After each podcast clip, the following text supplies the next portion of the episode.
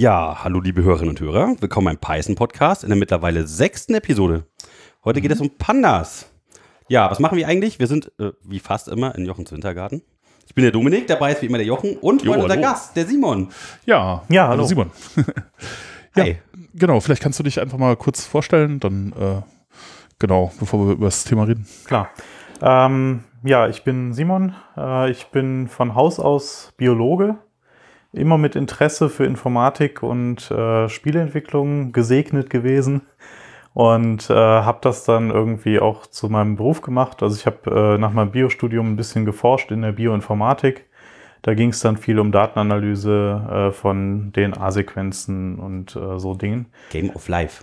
Game of Life, ja, Ja. quasi. Nur in echt, echt. Ähm, und äh, zusammen mit dem Wissen, was ich daraus getragen habe und äh, meinem Interesse an Informatik und Spieleentwicklung, mache ich heute als selbstständiger IT-Trainer äh, Trainings für, für Game Engines und Trainings für Softwareentwicklung Cool. und parallel noch ein paar Softwareprojekte. Um, um das Gaming haben wir uns ja schon ein bisschen unterhalten. Das machen wir auch nach der Folge Ja. noch ein bisschen intensiver. Aber heute soll es ja um Pandas gehen. Genau, heute Äh, äh, deswegen, ja, äh, super, dass du da auch ganz viel mit deinem zu tun hattest in deinem ja, Fach, in deiner Wissenschaft. Ähm, bevor wir aber jetzt auf das Pandas-Thema eingehen, würde ich gerne noch so ein bisschen wieder Formalkrams abarbeiten. Ähm, wenn ihr Fragen, Anmerkungen habt, Lob, Kommentare, Hass, dann äh, schreibt uns doch an hallo at podcastde Ihr findet natürlich die Links und alle zusätzlichen Informationen wie in den Show Notes. Ähm, es gab noch ein bisschen User-Feedback und zwar ähm, sollten wir irgendwann mal eine Folge machen über Do's und Don'ts im Programmieren. Okay. Also seid doch bitte so nett und schickt uns einfach per E-Mail eure Do's und eure Don'ts. Das wäre super, dann schneiden wir das ein bisschen zusammen und fragen euch in einer der nächsten Folgen bestimmt irgendwann mal danach. Ja, Ja, doch, es gab auch noch ein, ein anderes eben zu der Datenbankfolge, dass sie, äh, dass das gar nicht so schlimm gewesen wäre mit der Länge. Und das, äh, äh, ja, fand ich auch ganz gut. Ist übrigens vielleicht ganz interessant, also wenn man sich anguckt, ähm, welche Folgen komplett runtergeladen wurden, dann hat die beste Quote tatsächlich die Datenbankfolge zurzeit. Was Ja, ich ein bisschen überraschend finde. Ich hätte jetzt auch erwartet, dass es eher ein bisschen runtergeht, aber Vielleicht ja. müssen wir noch mehr so Buzzword-Bingo-Sachen machen und dann ganz viele tolle Klickzahlen bekommen. Nein, wir machen das natürlich für alle unsere Hörer. Vor allen Dingen für die, die sich dafür wirklich interessieren. Und natürlich auch für die Leute, die was lernen wollen und für alle Leute, die einfach so reinhören oder denen langweilig ist oder äh, ihr wisst ja, ne? Morgens, abends, nachts, bei- beim Aufstehen im Flugzeug könnt ihr immer hören.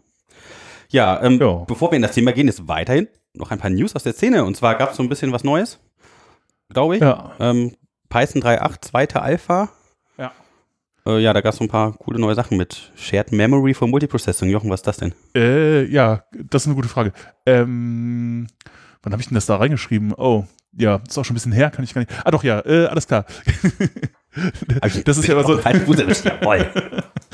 Das ist, äh, äh, das war ja immer so ein Problem. Also äh, man, man muss ja, wenn man, wenn man jetzt über mehrere Prozessoren äh, Berechnungen verteilen will, äh, in, in Python das auf mehreren Prozessen machen, weil man ja irgendwie so ein Global Interpreter Log hat, das halt verhindert, dass man das äh, innerhalb von einem Prozess irgendwie mehrere Prozessoren benutzen kann.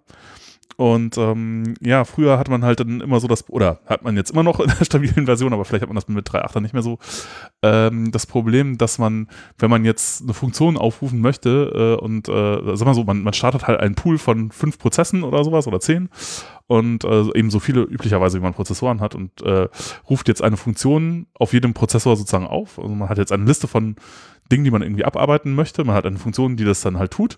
Dann äh, sagt man, okay, starte mit diesem Job irgendwie diese Funktion äh, und ähm, äh, das äh, geht dann halt irgendwie äh, auf die auf den auf jeder auf jeden Prozess, der halt in diesem Pool ist, wird dann halt das irgendwie gestartet. Also wie man im Supermarkt ganz viele verschiedene Kasten aufmacht und machen ganz genau. ein paar Kasten auf einmal auf. Ja, ja, ja.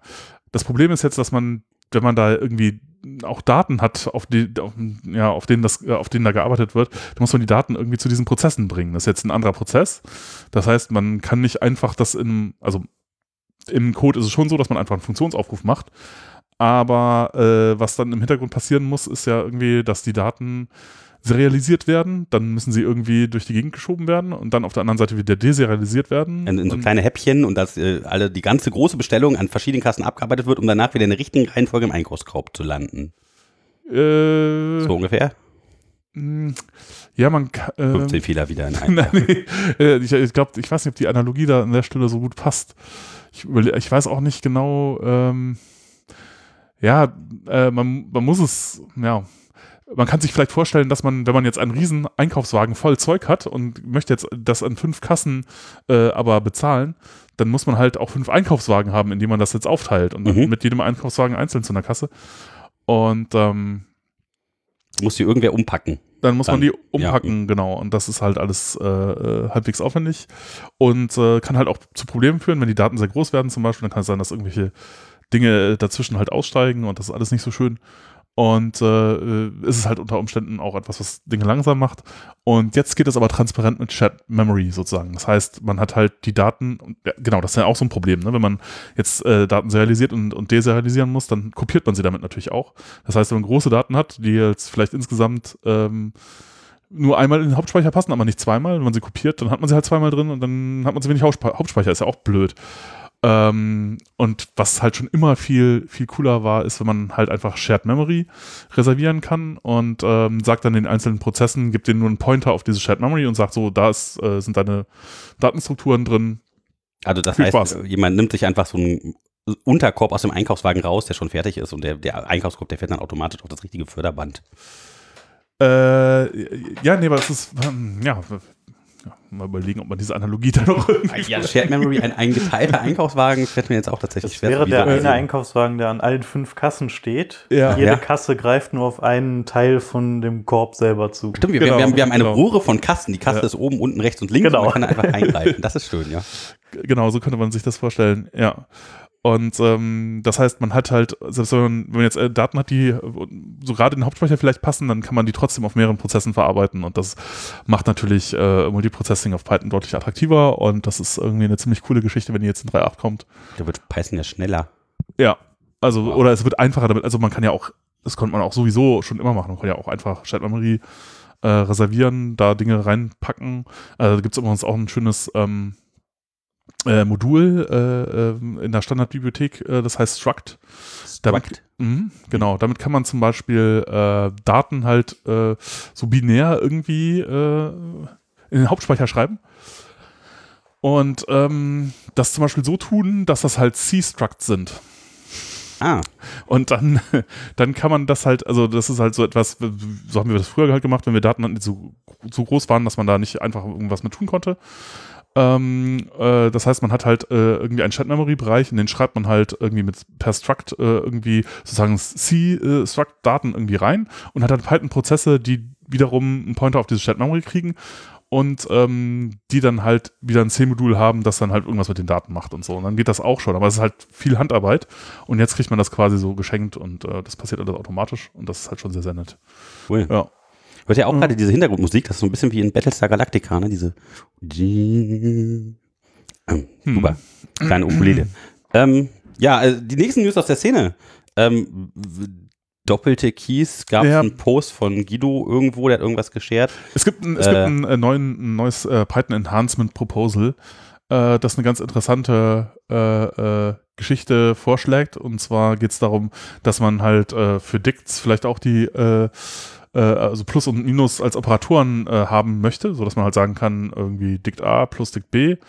Und dann äh, werden sozusagen die Keys hinzugefügt oder halt äh, wird das eine, äh, werden halt die Keys, die in dem einen Ding drin sind, entfernt, wenn man das halt ab, abzieht. Und das ist natürlich auch eine ganz, also ist eigentlich relativ naheliegend. Wundert mich, dass da bisher noch niemand drauf gekommen ist, dass man das irgendwie mal machen könnte, aber das ist auf jeden Fall eine ganz interessante Idee und ähm, Guido hat da einen Artikel Ja, zugeschrieben. genau, irgendwie, der hat zweimal den Key irgendwie draus zugewiesen und dann quasi ein Dictionary mit zwei identischen Keys erzeugt, wo dann nur einer von überlebt hat.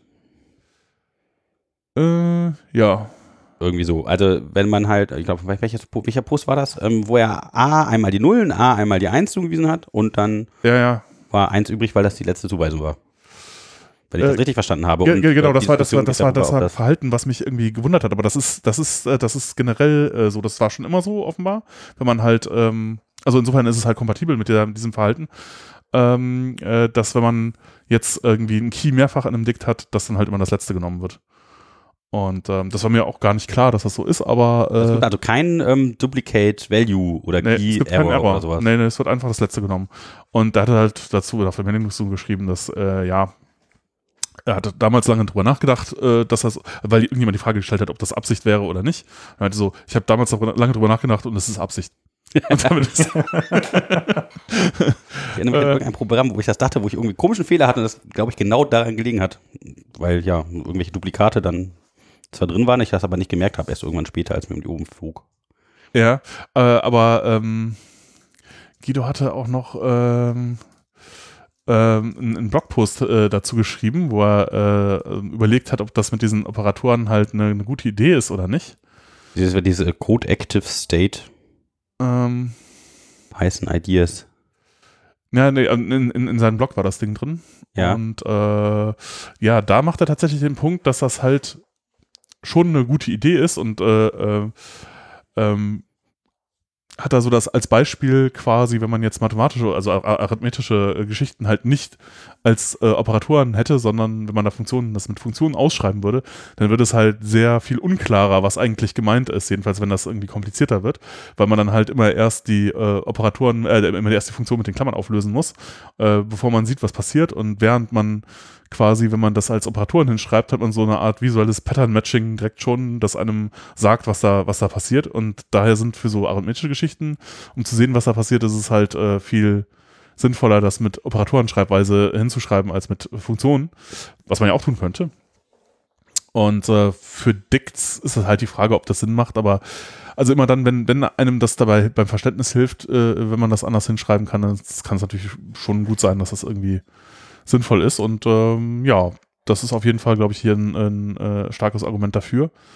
Und äh, mal sehen. Ich, ich bin mir nicht sicher, ob wir das in Python 3.8 dann schon direkt sehen werden, aber es wäre auf jeden Fall ist irgendwie eine interessante Idee. Und ähm, ja, ich bin mal gespannt, wie das sich so weiterentwickelt. Okay, okay. Ja. Ja, ähm, noch eine kleine News hatten wir, glaube ich. Und das war der Django Chat Podcast.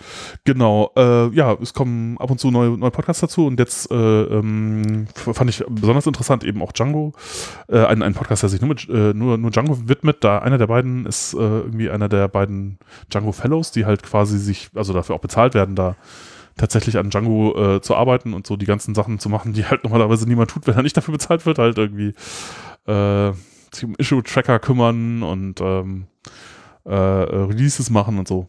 Ja, und äh, äh, das war schon, die ersten beiden Episoden sind erschienen. Die erste war irgendwie relativ interessant. Ich fand, es war auch so, dass da irgendwie eine ganze Menge Überschneidung war zu dem, was wir in unserer Django-Folge irgendwie erzählt haben, so von dem äh, so Grundtenor. Äh, Ich sehe gerade, ich habe den auch gehört. Ich bin begeistert. ja, Das ist Und- eine Folge. Gefällt mir sehr gut. Also es ist äh, wirklich toll. Jetzt kam noch eine zweite Folge, die war, es war so, so eine Kurzfolge da, dazu. Fünf dass- Minuten. Könnt ihr mal sehen, wie man in der Kürze die Würze finden kann. Ja. Ja. Also halt irgendwie mal ein Release von Django kaputt gemacht haben. Ja. Ähm, und ich, ich bin mal gespannt, wie sich das so weiter, weiterentwickelt. Das ist auf jeden Fall eine sehr empfehlenswerte Geschichte. Dann gab es noch einen anderen äh, Portal Python Out Loud, aber da muss man nochmal gucken. Also den fand ich jetzt gar nicht so äh, interessant am Anfang. ja, falls ihr noch einen Podcast kennt, den wir noch nicht kennen, dann Ja, sagt genau. ihn uns, schickt ihn uns. Wir sind neugierig natürlich. Ja, ich würde Ja. sagen, am Ende stellen wir noch mal so ein bisschen die Picks der Woche, der Woche des Monats vor. Ja. Aber wir sind, glaube ich, mittlerweile so weit, dass wir so ein bisschen jetzt was Ja, wir können eigentlich Pandas mal erzählen Pandas, genau. Ja, Pandas, was ist das denn überhaupt? Also ähm, beim Eishockey, ich bin ja Eishockey-Fan, haben die Schiedsrichter jetzt so ein Panda-Symbol äh, gehabt auf den Trikots, weil die eine Kooperation mit dem äh, WWF haben und dann waren sie am Ende ein bisschen enttäuscht, dass der WWF da so eine Spendenaffäre hatte. Aber ähm, ja, es ist halt manchmal so, aber Pandas und Spendenaffäre hat wahrscheinlich jetzt bei uns das nicht so viel nicht miteinander zu tun.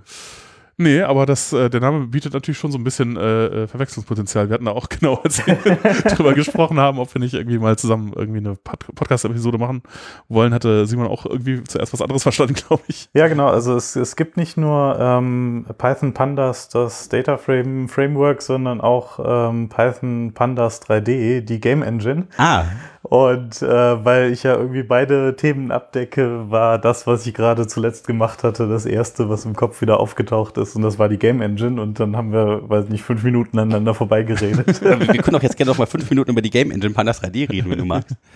Ist die in Python? Also äh, ich, ich glaube, Game-Entwicklung in Python ist vielleicht eine Folge, zu der ich nochmal wiederkommen sollte. oh ja, Ja, ja, Äh, sehr gerne. einfach weil, weil das sehr, sehr umfangreich ist. Und also das da geht? gibt es im Wesentlichen irgendwie äh, Pygame und Pandas als die beiden großen etablierten. Dann gibt es noch so ein paar kleinere. Und damit kann man Ähm, wirklich auch Spiele machen, die auch gehen und die auch aussehen oder sowas? Oder braucht man dafür noch Cute oder sowas? Ich, ich sag's mal vorsichtig, ja, damit kann man Spiele machen. Ähm, mit Pygame 2D-Spiele, mit Pandas 3D sogar 3D-Spiele.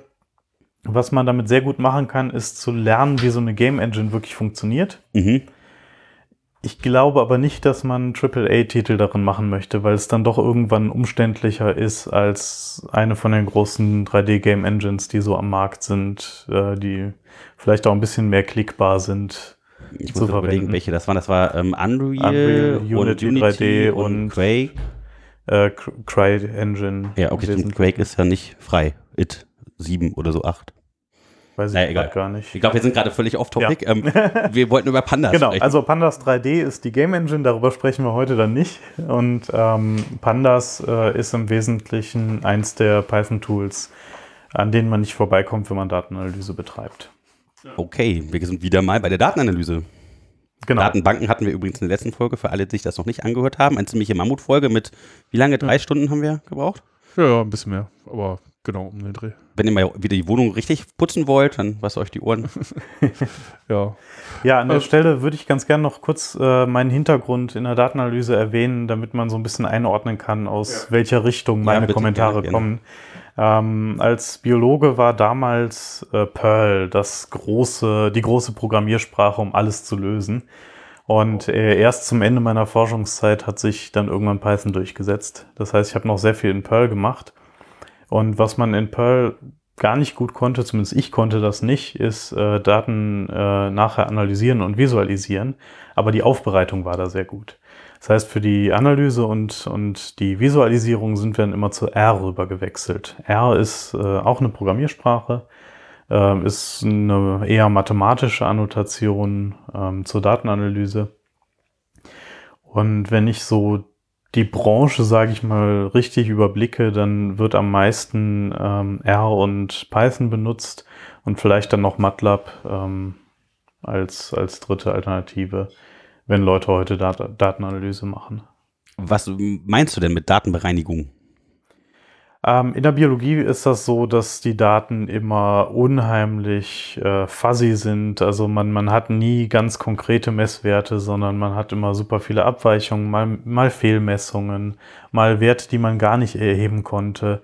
Und, äh, du musst dich dann entscheiden, ob du eine Rundung anwendest oder nicht. Vieles davon ähm, führt dann erstmal dazu, dass die Daten nicht mehr so strukturiert sind, wie man das eigentlich dachte in der Tabelle. Ähm, das kommt auf, auf die Messinstrumente im Wesentlichen an. Ähm, das heißt, die erste Aufbereitung ist erstmal die Daten in ein maschinenlesbares Format zu bringen. Und da ist es äh, von unfassbarem Wert, wenn man programmieren kann. Ähm, Dann muss man jede einzelne Zeile oder Zelle durchgehen und die manuell korrigieren. Mhm. Genau, also ich, ich habe auch äh, tatsächlich schon Kollegen damals gesehen, die äh, von Programmierung gar keine Ahnung hatten, die dann angefangen haben, in Excel sich das händisch zusammenzustellen und äh, dann haben wir uns kurz zusammengesetzt, ein Makro geschrieben und dann ging das irgendwie doch schneller. Mhm. ähm, und fehlerfreier an der Stelle auch.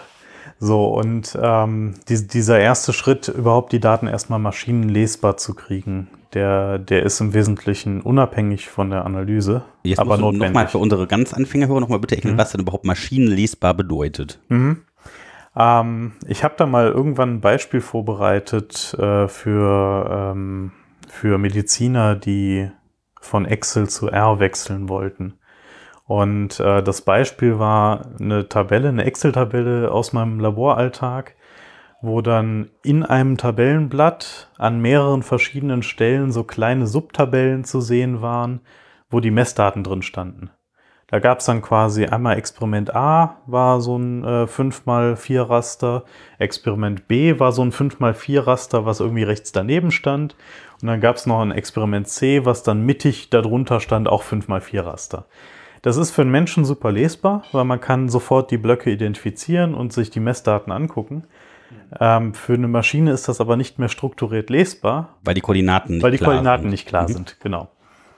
Und ähm, was häufig passiert, ist, wenn Menschen Tabellen ausfüllen, um die visuell ansprechend zu machen, verletzen die ein wichtiges Kriterium, dass in jeder Zeile oder Spalte, je nachdem, woran man sich äh, orientieren möchte, nur ein Datensatz wirklich drinsteht.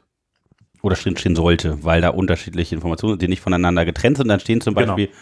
sowas wie eine Spalte, wo zwei verschiedene Datensachen auf einmal drin stehen. Genau. Mhm. Einmal Temperatur in Celsius, einmal in Fahrenheit oder sowas. Ist das, oder ist das Ja, das, legitim? das könnte ja noch zusammenpassen, aber ähm, einmal die Temperaturen ähm, in Celsius und Fahrenheit für das eine Experiment und dann ähm, das Ganze nochmal für das andere Experiment irgendwo weiter hinten in der gleichen Zeile, aber nicht klar strukturiert abgrenzbar. mhm. Ja, also das ist halt quasi bei Datenbanken wäre das halt die erste Normalform, dass halt man in der Spalte immer nur einen Wert stehen hat und nicht äh, irgendwie mehrere zum Beispiel, was halt dann manche Leute dann Aber das tun können. also Fahrenheit und Celsius wäre okay, wenn man die, Wenn die Spalte, wenn das wenn die unterschiedliche Spalten Information wären, enthalten wäre in der Zelle, ob es Celsius oder Fahrenheit wäre. Äh, Weil das wäre sonst problematisch, wenn man irgendwie. Ja, Ja. also wir, wir, wir kommen da sicherlich gleich nochmal zu, so gut das geht, in einem Podcast Tabellen zu beschreiben. Ja, wir versuchen euch das so zu Ähm, visualisieren. Immer äh, grundsätzlich, wenn man so eine Tabelle hat, wo man Zeilenbeschriftungen hat und Spaltenbeschriftungen hat und die ganze Tabelle ist rechteckig, dann kriegt man die auch sinnvoll maschinenlesbar ausgewertet. Mhm. Also die Probleme höre ich, da- fangen dann an, wenn man keine zweidimensionalen Tabellen mehr hat, keine, die man mal eben so auf sein Whiteboard malen kann, welche, die man bauen müsste oder äh, wo man irgendwelche Dimensionen verbraucht, die wir uns jetzt nicht so räumlich vorstellen Genau. können. Oder wo, wo tatsächlich Lücken drin sind und die Muster für Menschen zwar noch erkennbar bleiben, aber für eine Maschine die Koordinaten dann zum Beispiel nicht mehr zusammenpassen. Okay. Ja. Ja. Ja, okay, das haben wir so ungefähr verstanden, was so maschinenlesbar dann bedeutet für die einzelnen Daten. Und wo kommt jetzt Pandas dann ins Spiel, wenn du jetzt Hm. diese. Ich habe mal, ähm, ich glaube, das war Python User Group Treffen oder irgendwie sowas in der Richtung, habe ich mal eine, eine Folie gesehen in einem Vortrag. Ich habe die leider nie wiedergefunden. Ähm, da fand ich das ganz schön beschrieben. Da waren irgendwie so Python-Module ähm, konzentrisch angeordnet und im innersten Kreis war äh, NumPy oder NumPy, äh, SciPy und Matplotlib für ähm, ähm, für die Darstellung von, von Vektoren NumPy und äh, für einfache statistische Analysen SciPy und für Visualisierung Matplotlib. Und dann war der Kreis eins weiter draußen so ein bisschen das, was darauf aufbaut. Das war dann Pandas, das war ähm, Stats Models war das, glaube ich. Mhm, also für Zeitreihen äh, und Genau. ja. Und ähm, Seaborn. Und das waren dann die Pendants. Also äh, Seaborn auch wieder zur Visualisierung und Stats Models äh, im Prinzip zur statistischen Auswertung und Pandas eben zum, äh, zum Data Handling, ähm, aber jenseits von einfachen Vektoren. Aha, okay. So, und da kommen wir im Prinzip auch schon wieder in den Bereich, wo man immer den Vergleich zwischen Excel normalerweise führt, ähm, wenn, wenn man das mit, mit Leuten bespricht, mit denen man zusammenarbeitet. Ähm, weil Excel kennt irgendwie jeder. Also Tabellenkalkulation ist jedem sofort ein Begriff und alle wissen auch sofort, okay, es gibt Zeilen und Spalten. Das ist so dass das äh, Bare Minimum, was man wissen muss, um mit Pandas was anfangen zu können. Das hat man wahrscheinlich in der Schule schon mal aufgemacht oder so oder aufmachen müssen. In der Regel schon, ja. ja, Genau, ähm, das heißt, bei Pandas sind wir jetzt in dem Bereich von ähm, Data Handling. Also wie kann ich meine Daten laden, verarbeiten, zur Verfügung stellen für Analysen. Und wie macht Pandas das? Gibt es da Naja, also äh, ich, ich würde sagen, also das ist auch das, äh, ähm, denke ich, Hauptfeature von, von Pandas ist, dass man damit die Daten überhaupt erstmal irgendwie äh, in, in so ein, ähm, ja, äh, reinbekommt irgendwie. Also äh, Wes McKinney hat das auch mal gesagt, dass die äh, populärste und, und wichtigste Methode, die, die Pandas halt hat, ist halt ReadCSV. Mhm. Äh, die sehr, sehr flexibel ist und man kann irgendwie so ungefähr jedes CSV, was irgendwo, ein CSV ist ein sehr hässliches Format und Leute machen unglaubliche äh, und, und unheilige Dinge damit.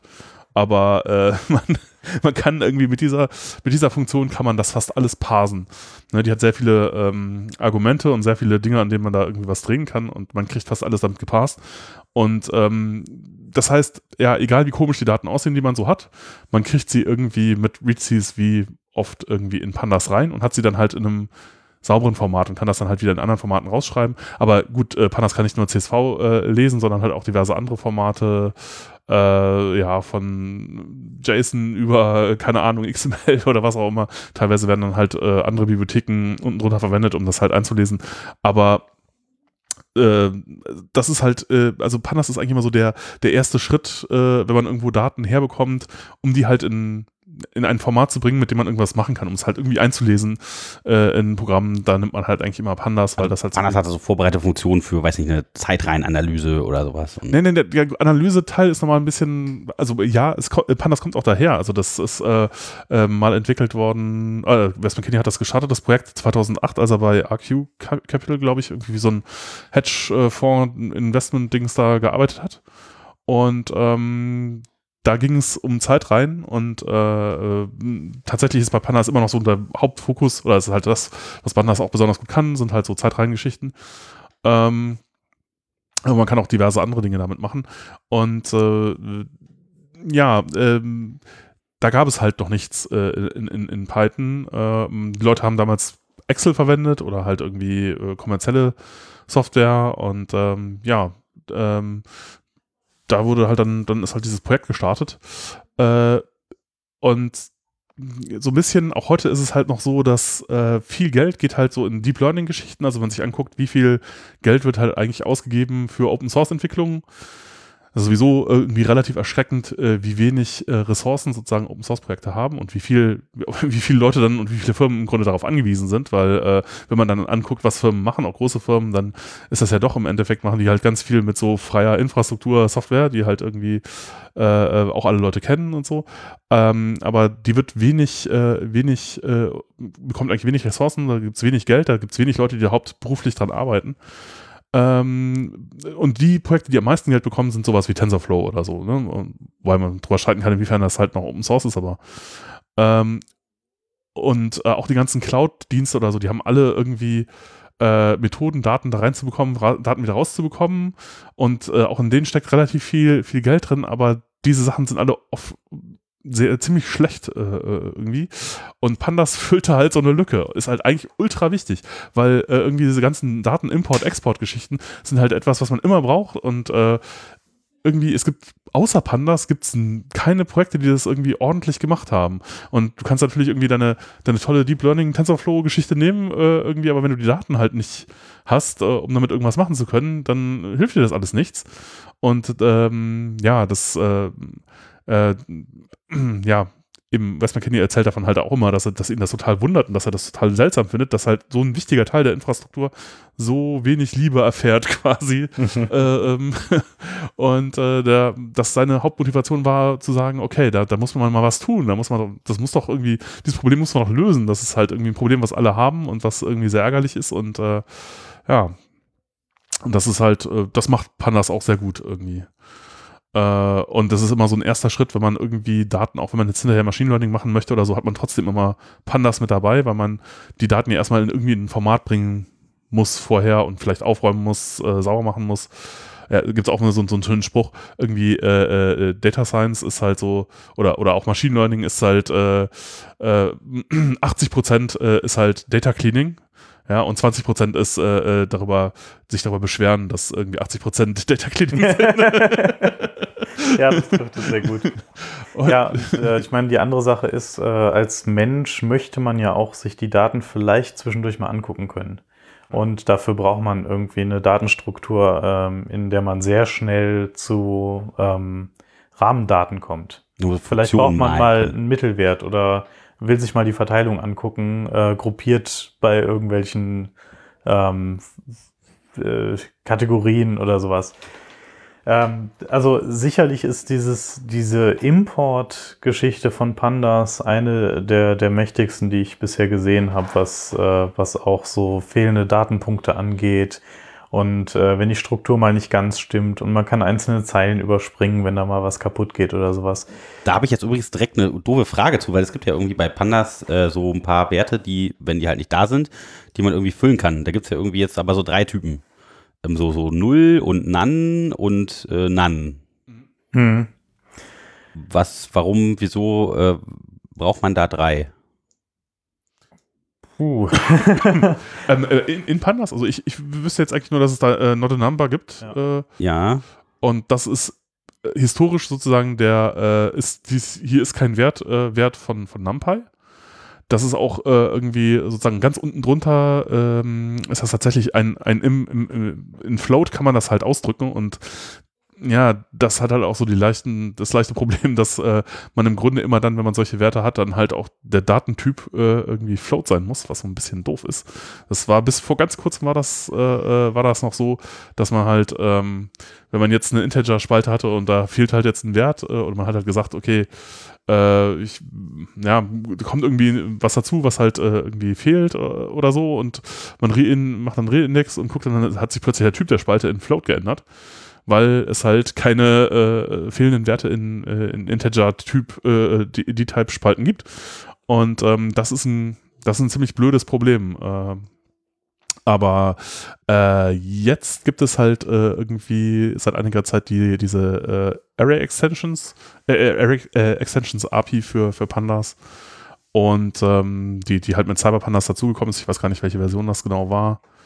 Äh, und jetzt hat auch die, am Ende, Ende Januar ist die, äh, die letzte äh, größere äh, Release von Pandas erschienen. Ich glaube 0.224 oder so.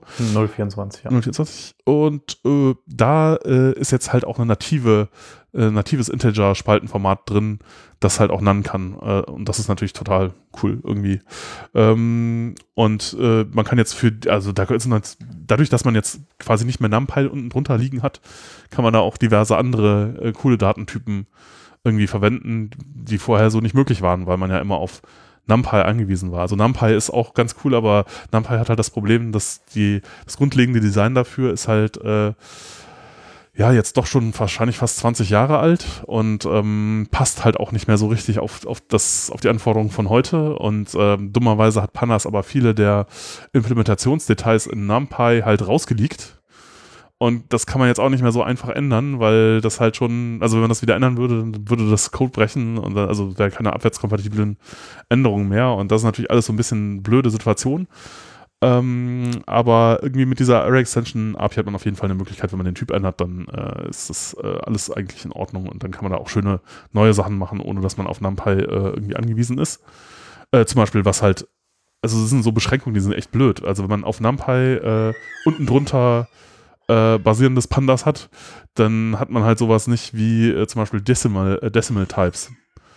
Also einmal, man hat keinen fehlenden, äh, keine Missing, Missing Value Support für sowas wie Integer, das auch schon schlimm ist, aber man hat halt auch, wenn man jetzt mit Geld zu tun hat, was man ja vielleicht auch irgendwie, dann äh, hat man dann bloß Float, um da, das will man auch nicht. Also man würde das dann irgendwie wahrscheinlich eher Geld in Integer, also in Cent Integer oder sowas verwenden. Äh, viele werden wahrscheinlich irgendwie Float nehmen, so und dann denken, ach, das wird schon irgendwie hinhauen mhm.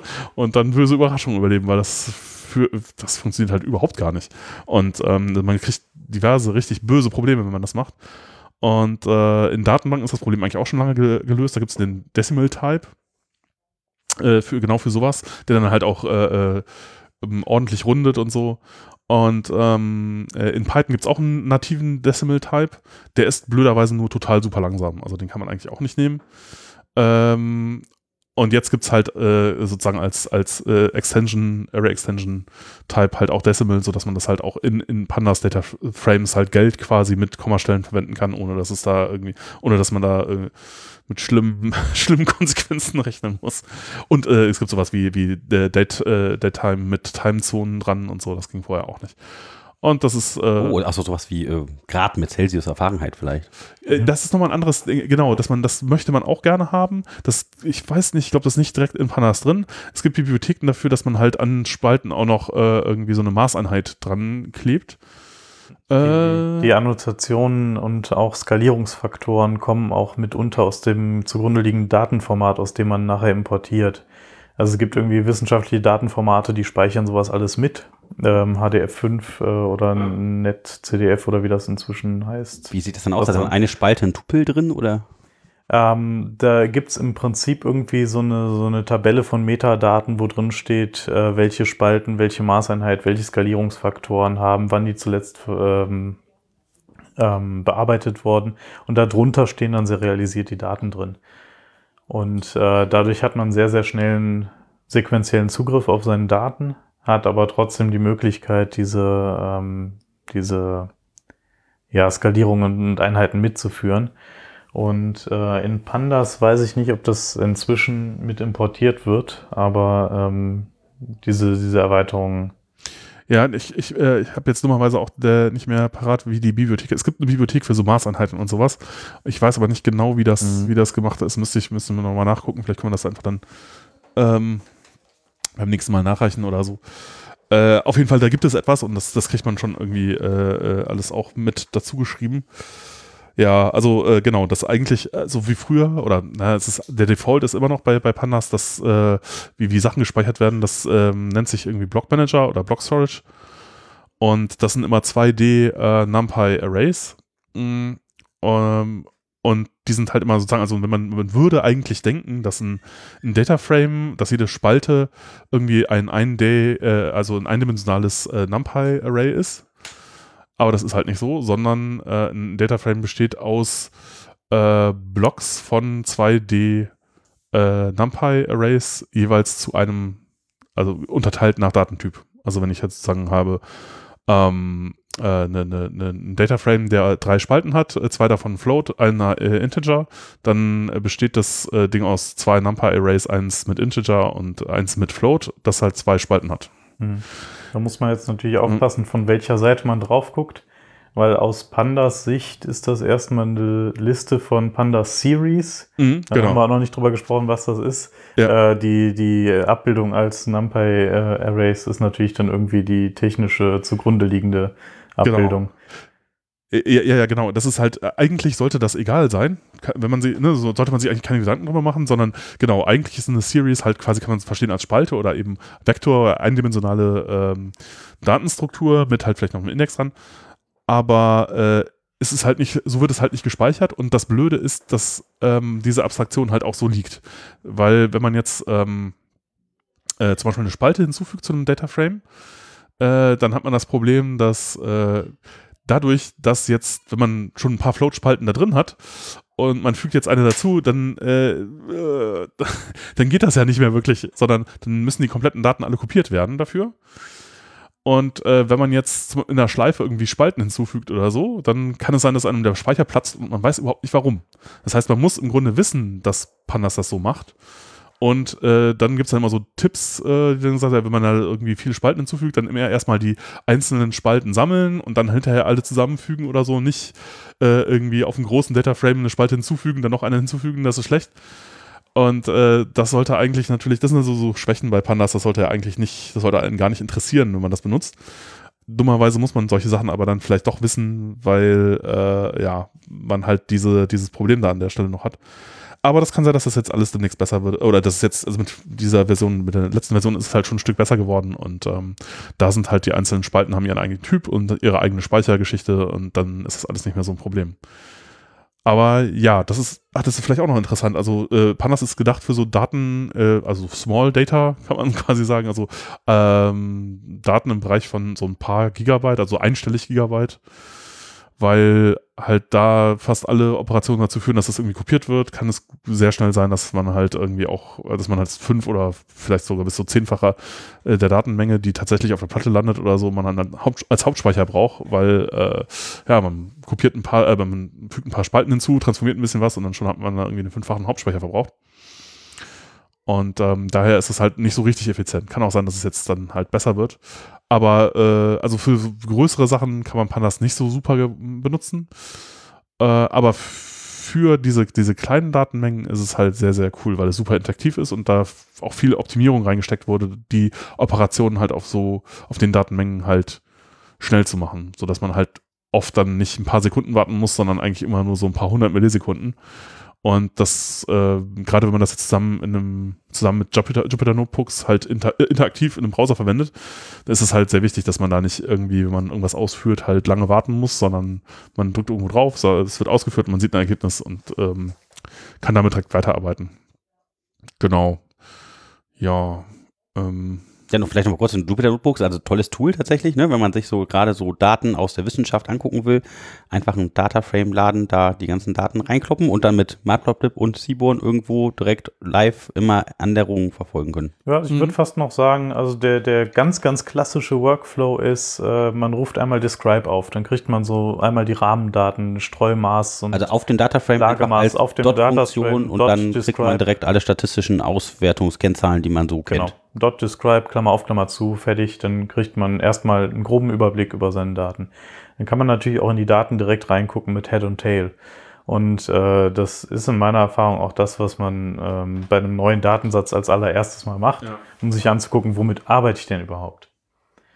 Und äh, spannenderweise, wir waren eben bei Datenimport, äh, da ist noch eine Sache, me meine Lieblingsfunktion ist an der Stelle tatsächlich Import from Clipboard.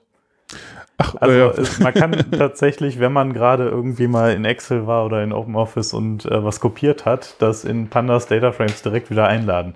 Das habe ich allerdings noch nie ausprobiert in Jupyter Notebooks. Ich weiß nicht, ob der das hinkriegt, aber ich wüsste jetzt auch erstmal nicht, was dagegen spricht. Nö, sollte. das kann gut sein, dass das funktioniert, ja. Also kann man sich halt auch ganz kleine Datenchunks, äh, kleine Tabellen direkt aus, aus der Zwischenablage ähm, in seinen Dataframe reinladen. Das heißt, wenn wir jetzt von diesem Gigabyte-Bereich liegen, ich glaube, für wissenschaftliche Anwendungen müsste das in den meisten Fällen auch relativ ausreichend sein. Ja, ja, absolut. Also das ist sowieso so, die allermeisten Leute haben nicht mehr Daten. Also für die, für die allermeisten Leute reicht es aus. Wenn man mehr hat, dann, dann weiß man das und dann kann man auch was anderes nehmen. ja. Ja, äh, aber stimmt, wir hatten eben noch gar nicht, genau, vielleicht sollten wir da so ein bisschen systematisch auch nochmal kurz äh, rangehen, was, also Pandas, äh, äh, genau, wo, wo, das, das hat auch was damit zu tun, äh, wo der Name herkommt. Also Pandas steht eigentlich für Panel Data oder das war halt auch mal das, was halt so in dieser Finanzwelt, wo Leute von geredet haben, von, von Panel Data. Und damit meinen sie dann halt oft Excel-Sheets irgendwie oder mehrere davon. Äh, und das kann Pandas auch, ist aber irgendwie nicht mehr so. Also es gibt auch noch, äh, es gibt halt einmal Series, es gibt äh, Data Frames, das ist halt sozusagen die zweidimensionale ähm, äh, Tabelle irgendwie. Series ist eindimensional und dann gibt es auch noch Panels, die sind halt dann mehr, mehrdimensional. Und die werden aber eigentlich nicht mehr verwendet, glaube oder wurden eigentlich nie so wirklich viel verwendet und das ist, glaube ich, überlegen Leute auch gerade, ob sie das irgendwie wieder rausnehmen, weil es eigentlich ziemlich sinnlos ist und der Hauptnutzen irgendwie bei den Data Frames ist. Ja. Ähm, ähm, genau. Daher, daher kommt der Name. Ja, es ist ein bisschen, ein bisschen blöd, ne? wenn man danach googeln will und dann hat man Tierbilder. Aber wir haben immer wieder Tierbilder dabei. Auch, auch interessant, dass das Vorbild für, für Pandas ist ja äh, R, äh, R denke ich mal. Äh, das ist mit Googlen auch nicht viel einfacher, aber äh, äh, genau. Ähm, ja, was, äh, ich weiß nicht, du, du, hast auch schon mal mit R gearbeitet, Simon. Was sind denn da so die, ja, wie, wie kann man das eigentlich miteinander vergleichen? Oder ist ja vielleicht auch ganz interessant zu sehen, wo das herkommt. Ja, also ich habe äh, in, in, meiner Forschungszeit sehr viel zwischen R und Excel hin und her gewechselt. Und ähm, tatsächlich muss ich sagen, die, die R-Data Frames, die den Pandas Data Frames sehr, sehr ähnlich sind, äh, die hatten irgendwie so zwei, drei zentrale Vorteile gegenüber Excel, weswegen ich irgendwann komplett gewechselt bin. Ähm, einer ist sicherlich, dass die Data Frames immer rechteckig sind. Mhm. Also man kann nicht eine Spalte mit weniger Daten füllen als die nächste Spalte. Es muss zu jeder Zeile immer für jede Spalte auch einen Wert geben. Also es gibt für Und, jeden Index irgendwie keinen Error. Genau, wenn es ein Not a Number ist, ist das okay. Aber es muss auf jeden Fall irgendeinen Eintrag geben.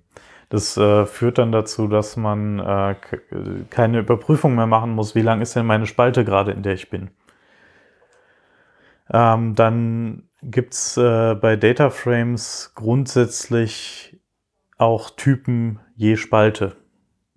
Das äh, ist in Excel nicht so. Da hat jede Zelle im Prinzip einen Typ, wenn man will. Und da kann man auch ganz viel bösen Schabernack mittreiben. Ähm, und in, in Data dadurch einfach, dass man eine, Serie pro, eine Series pro Spalte hat, hat auch eine Spalte immer nur einen Typ.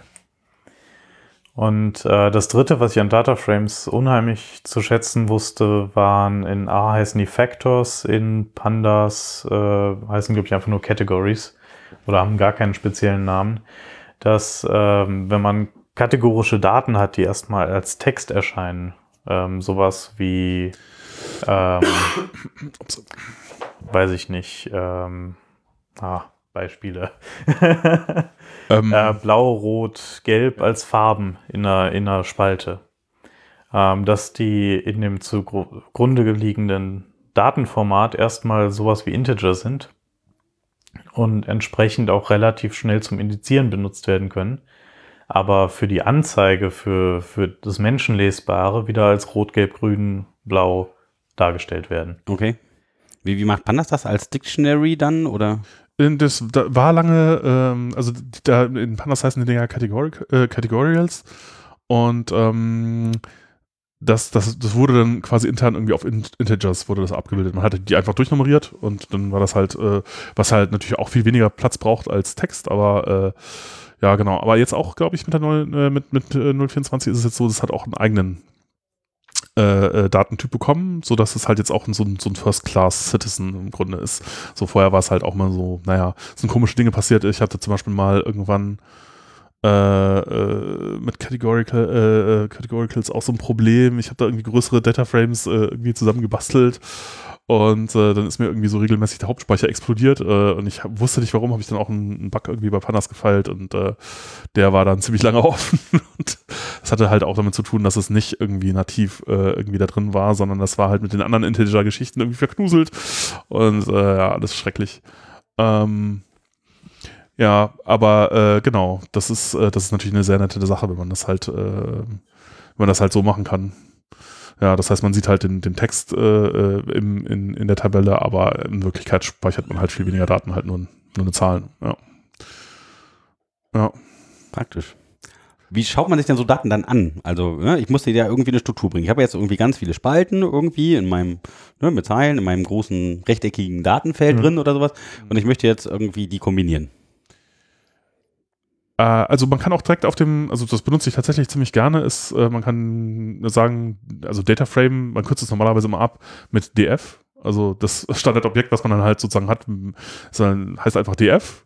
Und da kann man einfach sagen df.plot und dem halt noch so ein bisschen Parameter mitgeben und dann äh, plottet das halt direkt. Ja, dann, dann kannst du ja dann Daten anzeigen, die du dann eingegeben hast. Also ich, ähm, das, die Visualisierungsebene dann damit quasi. Genau, genau. Und im Notebook sieht man halt auch dann direkt irgendwie quasi grafisch was.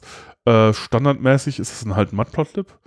Aber man kann halt das auch, äh, das Plotting-Backend von Panda äh, sozusagen austauschen. Also es ist halt auch so pluggable und man kann das austauschen. Und man kann halt auch Bouquet zum Beispiel nehmen oder weiß gar nicht, ob es es noch viele andere. Ähm, ich habe Plotly schon gesehen Plotly, in genau. dem Zusammenhang ja. und äh, Seaborn ist ja im Prinzip Matplotlib noch mal ein bisschen erweitert. Äh, kann man da auch rein reinpluggen. Genau, so dass das halt, äh, man hat halt immer, ähm, kann es dann anders aussehen lassen, so dass zum Beispiel bei, bei Bouquet oder, oder Plotly ist es halt so, wenn man dann sagt, df-plot irgendwas, dann kann man das, dann ist halt, ist das, was man sieht, dann halt auch scrollbar zum Beispiel, man kann da drin zoomen oder so, was man bei einem Matplotlib-Bild jetzt nicht machen kann, weil da ist einfach, das ist quasi dann halt so ein statisch rausgerendertes PNG oder so und dann, äh, wenn man da reinzoomt, wird es nur pixelig, aber äh, man sieht nicht mehr, während halt bei äh, eben dieser, äh, bei, bei Plotly oder so hat man dann, kann man, wenn man reinzoomt, sieht man einfach an der Stelle mehr. Und äh, das, man muss an dem Auf, an dem Plot-Aufruf eigentlich nichts ändern, sondern man tauscht einfach nur das Backend aus und äh, ja, das ist schon sehr nett. Und das verwende ich tatsächlich mm, oft äh, irgendwie, um Sachen zu visualisieren. Ja. Mal so einmal kurz schnell so einen Überblick bekommen. Ja. Wie suche ich mir die Daten denn aus? Also wie gruppiere ich denn da irgendwas von den Daten, wenn ich ja so ganz viele Spalten und Zeilen habe? Also wenn man gar nicht weiß, wie man anfangen soll, ähm, wenn ich mich richtig erinnere, macht Plot standardmäßig einfach ein Pair-Plot. Alles mhm. gegen alles. Dann sieht man schon mal, wie sind die Daten zueinander verteilt. Dann äh, kann man Effekte sehen, wie ähm, auf zwei bestimmten Variablen ist die Verteilung eher so bimodal. Man hat zwei Felder von Punkten oder sowas. Also da, da kann man schon grundsätzlich mal sehen, wie sind meine Daten überhaupt verteilt. Äh, ansonsten äh, gibt es ja oft eine Fragestellung. ja, zum Beispiel in der ideellen Welt gibt Klassenland oder sowas. Gibt es also. im Vorfeld eine Fragestellung und dann äh, kann man auf diese Fragestellung hinzuarbeiten. Dann weiß man genau, welche Spalten brauche ich jetzt gleich. Ähm, Spaltenzugriffe äh, sind in Pandas, finde ich, super, super easy und convenient. Äh, man, man gibt im Prinzip einfach nur von seinem Dataframe-Objekt ähm, per Dot-Syntax den Spaltennamen an oder in ähm, eckigen Klammern wie bei einem Listenzugriff. Ähm, jetzt muss ich gerade genau überlegen. Äh, doch, da geht der Spaltenname auch.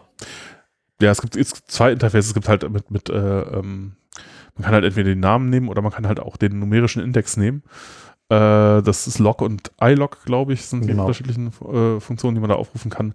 Aber äh, also ich würde auch eigentlich immer eher, also die, die mit den Indizes ist eine ältere Geschichte und äh, ich würde eher die Namen immer nehmen, weil das ja. dann klarer, was, was da eigentlich gemeint ist. Ja. Und die werden dann irgendwie mit Group By irgendwie so vorsortiert oder sowas. Und da gibt es irgendwelche Alternativen und dann kann man die in Beziehung setzen und dann alles plotten. also er, erstmal hat man Zugriff auf seine äh, tabellarischen Daten. Und da kann man sagen, ich möchte jetzt äh, Spalten A, B und E plotten ähm, auf einer X-Achse, die ist in Spalte D meinetwegen. Aber nur die roten. oder die roten und die gelben vergleichen. Oder? Genau, ähm, das ist dann der zweite Schritt, äh, dass man anfängt vorher zu aggregieren. Man kann dann überlegen, äh, will ich ähm, nur bestimmte Gruppierungen haben. Es gibt äh, Funktionen, die heißen Group By. Ähm, es gibt auch Funktionen, ähm, um äh, eine kumulative Summe über irgendeinen Datensatz äh, direkt per Funktion aufzurufen. Das ist was, was man auch oft plot einfach plotten möchte. Dass man sagt, okay, ich habe jetzt hier mal meine Daten und äh, ich plotte dahinter in der zweiten Serie auch noch die kumulative Summe. Dann äh, ist das quasi per einzelnen Funktionsaufruf in Pandas möglich. Das Darüber hin spannend für die ganze Anwendung, ne? wenn man irgendwie so kategorisierbare Daten mit verschiedenen Merkmalen hat und man dann äh, bestimmten Merkmalen bestimmte Wahrscheinlichkeiten zuordnen will, also mehrere Merkmale hat, also keine Ahnung, Leute in, äh, ab zwei Meter und äh, trotzdem unter, weiß nicht, 70 Kilo und äh, mhm. welche Wahrscheinlichkeit haben die für bestimmte Dinge im Genau, da, da, kommen wir in, in einen anderen Bereich so ein bisschen rein und das ist ähm, äh, Indizierung auf Basis von, von Boolschen Werten. Also man kann jetzt zum Beispiel sagen, ich äh, möchte aus meinem Datensatz eigentlich nur alle Zeilen auswählen, äh, in denen Spalte A, was zum Beispiel die Höhe sein könnte, sagen wir Höhe, äh, eines Menschen kleiner als 1,80 Meter und größer als 1,60 Meter ist. Und dann würde der mir ähm, entsprechend einen Slice aus meinem Dataframe rausgeben, der nur dieser Bedingung entspricht was wird denn da technisch erzeugt? Also macht er eine Kopie der Tabelle mit diesen Werten oder setzt er halt dann noch eine neue Tabelle daneben mit so Boolean-Werten, ist wahr, ist falsch oder und macht daraus irgendwie so einen Index, den er nur liest oder? Ähm, gut, also meistens wird, wird, tatsächlich, wenn man jetzt irgendwie äh, da irgendwas extrahiert, wird, wird kopiert. Man kann aber auch sagen, dass es nicht kopiert werden soll. Ähm, ähm, ja, äh, also das sind meistens diese, diese Boolean, also im Grunde erzeugt das halt eine Spalte. Äh, wenn man jetzt zum Beispiel sowas hat, man sagt df, eckige Klammer auf, irgendwie äh, df.size größer irgendwas und dann und äh, df.size kleiner irgendwas. Äh, dieser dieser diese Log äh, Boolsche Ausdruck wird sozusagen dann halt äh, irgendwie in eine Spalte verwandelt, halt, wo dann irgendwie in jeder Zeile true oder false drin steht. Und dann wird das halt, wenn man jetzt zeilenweise filtert, äh, werden halt alle Zeilen, die halt äh, true sind, raus, äh, werden halt rausgesucht und alle anderen werden halt ignoriert quasi. Ähm, und ähm, ja, ganz genau, wie das technisch unten drunter funktioniert, weiß ich jetzt aber auch nicht. Ähm, äh, und ja, das sind halt so, ich kann mir vorstellen, dass irgendwie so ein NumPy hat irgendwie als Feature drin, dass man Sachen, dass man so Masken verwenden kann, aber ich bin mir nicht sicher, ob es wirklich verwendet wird, keine Ahnung. Hm. Egal, muss man halt nochmal genauer nachlesen. Ähm, ja, und ähm, dann kann man da irgendwie weitere, weitere Dinge mitmachen. Das ist, äh, das ist halt recht, äh, recht schön, schönes, schöne Methode, um da halt irgendwie Sachen rauszuselekten. Vielleicht kann man an der Stelle auch mal gerade äh, eine, eine Blogartikelreihe erwähnen, das fällt mir da gerade ein, ähm, die ich immer wieder, wenn ich irgendwie Leuten äh, von Pandas erzähle, auch mit erwähne, weil die, weil die so toll ist. Äh, das ist von Tom Augsburger. Äh, äh, Blogartikelreihe, muss ich mal Ja, genau. Das heißt Modern, Modern Pandas. Ähm, und das ist Teil 1 bis, ich weiß gar nicht, wie viel es gibt, äh, bis 8 momentan. und Schau an, kenne ich noch gar nicht, muss ich auch mal reinschauen. Ja. so lernt man immer dazu. genau. Und äh, der beschreibt halt sehr ausführlich, wie das mit diesem Indexing halt eher also aus User-Perspektive, was man damit alles machen kann, äh, funktioniert. Äh, und äh, ja, also gerade wenn man jetzt nicht nur einen Index hat, das ist auch etwas, was halt Pandas kennt, was ich von Datenbanken so nicht kenne. Also Datenbanken bedeuten Indizes ein bisschen was anderes als halt jetzt bei Pandas. Man kann halt bei, äh, bei Pandas auch mehrdimensionale Indizes haben und dann da halt irgendwie kreuz und quer verschachtelte Abfragen macht. Und da, äh, wenn, wenn man das sich so zuerst anguckt, dann raucht einem da relativ schnell so der Kopf. Aber wenn man tatsächlich diese Probleme hat, dann kann das ultra praktisch sein, wenn man da irgendwie sich mit auskennt. Und diese, diese Modern Pandas Serie ist halt eine, äh, wo man das sehr, sehr schön äh, sehen kann, wie das funktioniert. Da werden halt eben diese, also im ersten Artikel werden, glaube ich, da irgendwie so halt in diverse Indice-Geschichten er erklärt und dann gibt es halt einen, einen Artikel nur zu Method Chaining und äh, ja, dann äh, einen zu Indizes und da wird dann halt nochmal das alte äh, Interface äh, ähm, gezeigt und dann halt, was man jetzt an, an, an mit dem neuen Interface an Dingen machen kann und da gibt es halt wirklich verrückte, verrückte Abfragen, die man, äh, die, also also das Ding auf jeden Fall ist wieder super spannend, was Ja, ja. äh, der neueste heiße Ja. Scheiß. Also was ich jetzt da gekannt habe, ist auch nur die einzige Quelle, deswegen habe ich jetzt den Vergleich natürlich wieder nicht, ist ähm, diese Einführung in äh, Python mit Data Science oder Data Science mit Python von Jake Vanderplas. Mhm. Da wird auch ein schönes äh, Artikel zu Pandas drin. Das ist auch frei irgendwo bei GitHub. Ja, die. Notebooks, äh, der, Und, der, und sogar als Buch Notebooks, ja die er alle veröffentlicht äh, hat. Da hat ja. er irgendwie unter MIT-Lizenz da online gestellt. Ja. Und da kann man auch genau die Sachen als Notebooks direkt alle ausprobieren. Das ist ein tolles Beispiel für diese, glaube ich, die einfachen, so die Basissachen drin, dass man so das grundsätzliche alte Prinzip mal versteht, dass man direkt dann mit Pandas plotten kann. Ich glaube, für über den Untergang der Titanic oder sowas. Ah ja. Mhm. Ja. Ja, sonst benutzen die äh, Tutorials oft gerne den Iris-Datensatz. Da geht es irgendwie um Blütenlänge und Breite und ja. ähm, das war mir immer ein bisschen Ja. sympathischer als Biologe. Also, Ähm. als welche Klassen jetzt wie oder welche, wie viele Frauen, Männer und wie viele Jungs und Kinder äh, untergegangen sind, wie viel nicht, also wie viel Ja, Prozent ja, ja, genau. Äh, Das ist auch super spannend mit diesen Multi-Level-Indizes. Äh, Da sollten wir gleich auch nochmal vielleicht ein paar Minuten uns Zeit für nehmen. Ähm, für den Moment äh, sei vielleicht auch nochmal erwähnt, wenn man jetzt ein Pandas Data Frame haben möchte und man importiert das nicht aus einer Datei oder aus der Zwischenablage, wie, wie komme ich denn überhaupt zu meinem Data Frame Objekt? Und du hast eben gefragt, kann man da vielleicht Dictionaries benutzen? Ja, kann man tatsächlich.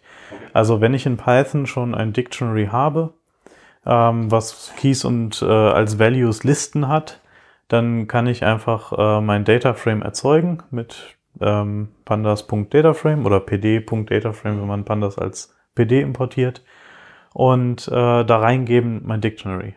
Dann macht er automatisch aus den Keys Spaltennamen und aus den Values, aus den Listen macht er dann äh, meine Series. Hat natürlich zur Bedingung, dass die gleich lang sind. ja. Sonst gibt es da einen Fehler. Ich weiß gar nicht, ob der da mit NA auffüllt oder ob der. Hm. Ja, Bin ich mir gar es nicht ein sicher, Fehler- müsst ihr ausprobieren. Kann auch sein, dass es ein Fehler wirft. Ich weiß es aber auch nicht. Ja. Es gibt auch irgendwie so eine andere Funktion, ich weiß jetzt nicht, bei was der genau geht, wenn man halt so ein, so ein Dataframe über so ein NumPy-Array hat oder sowas, Mhm. dass der automatisch neue Spalten erzeugen kann, die er dann irgendwie fortsetzt. Irgendwie, Ich weiß nicht, ob das linear passiert oder sowas, habe ich irgendwie kurz entdeckt. Wenn man einfach eine neue Spalte erstellt dann, wenn man schon drei oder vier hat, dass er dann, wenn du die fünfte erstellst, einfach dann neue Werte reinbaut. Hm, kann sein, weiß ich nicht so. ja, Okay, Vielleicht habe ich auch wieder irgendwelchen Quatsch erzählt. Ich Weiß muss ich nee, nee, gerade nicht genau, was du da kann meinst. sein. Aber Jetzt habe ich das Buch natürlich zu Hause liegen lassen. Irgendwo nachgeschlagen. Buch ist aber auch ein gutes äh, Stichwort. man, man kriegt ja immer den, den gut gemeinten Ratschlag, guck doch mal ins, ins Handbuch. Ähm, das Pandas-Handbuch ist tatsächlich länglich. Ja. Also es hat äh, 2900 irgendwas Seiten. Ja. Ähm, davon sind rund 900 so die Basisfunktionen, 1400 nur die API-Referenz und dann nochmal äh, weiterführende Informationen. Hast du es Also- durchgelesen? Nee. so bei aller Liebe, das ist dann doch etwas viel, aber ähm, man, man kann halt relativ schnell kapitelweise, wenn man was ganz Bestimmtes sucht, da reinspringen. Okay, so als Index. Es ist auch alles, also verlinktes, äh, äh, wie heißt das, Table of Contents, Inhaltsverzeichnis, genau. Ja. Ähm, verlinktes Inhaltsverzeichnis, man kommt schnell dahin. ja. Ja, die, die Dokumentation von Pandas ist auch sehr gut, ist aber auch manchmal, also die ist schon, schon etwas trocken. Also manchmal muss man sich schon so ein bisschen, bisschen quälen, um dann. Vielleicht liegt das an dem Tabellenthema. könnte, vielleicht liegt es einfach am Thema. Ja, sollte man vielleicht eher irgendwie Schreiner werden oder so. Und Ja, das ist eigentlich total langweilig, Händen hab ich auch machen, überlegt. Das ist vielleicht irgendwie, ja, das überlege ich mir manchmal. Hm, das wäre toll. Ja. ja, aber ähm, genau, ja, ja ähm, stimmt. Wa- Was hatten wir? was gibt es für Datentypen, so Serien, Data Frames, Panels? Äh, was kann man damit machen? Ja, so, genau. Ähm, äh, äh, man kann auch sehr viele Dinge, die man sonst vielleicht mit einer Datenbank machen würde, damit tun und das hat ja auch so den Vorteil. Also das kann ich auch nur, ich finde äh, die, die Art, also das, das User-Interface von, von Pandas ist halt ziemlich angenehm und ist auch relativ kurz. Also wenn jetzt mit einer Datenbank arbeitet und da SQL-Statements schreibt, das geht natürlich auch, aber das ist halt viel, äh, viel umständlicher. Äh, und, und Pandas hatte halt eine sehr schöne, sehr schöne, schöne UI eigentlich. Äh, und man kann viel damit machen, was man halt auch mit einer Datenbank normalerweise tun würde. Und insofern kann ich das auch nur empfehlen, wenn man jetzt irgendwie so ein Datenbankproblem hat. Man kann auch irgendwie die komplette Datenbank, meistens sind die ja nicht so groß, auch irgendwie in Pandas sich reinholen oder als Dataframes aus der Datenbank ziehen und dann da irgendwelche Dinge machen. Und dann schon mal, wenn man dann weiß, wie es geht, dann kann man es hinterher auch in SQL machen.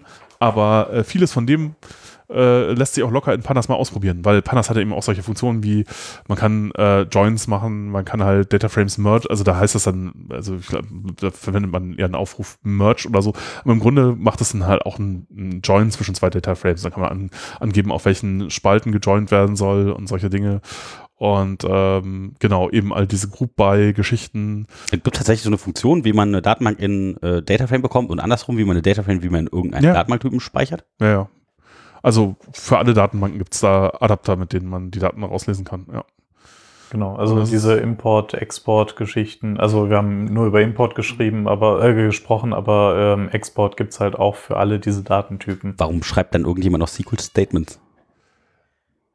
Ja, doch, also manchmal, also, es kann schon sinnvoll, äh, äh, äh, durchaus sinnvoll sein. Also wenn du an der Datenbank ja auch irgendwas manipulieren willst an Werten, dann musst du es ja tun. Du kannst ja gar nicht, kannst, kannst auch in Pandas machen, aber dann hast du das Problem, musst du es ja irgendwo wieder zurück in die Datenbank schreiben und dann, also, Datenbank löschen, neue Datenbank. ja, ja, Und gegebenenfalls ist das, was du in deinem Speicher bearbeiten kannst, auch äh, kleiner als das, was in der gesamten Datenbank ist. Das heißt, beim Import würdest du schon nur einen Teil aus der Datenbank nehmen, kannst damit aber dann relativ äh, komfortabel rumspielen.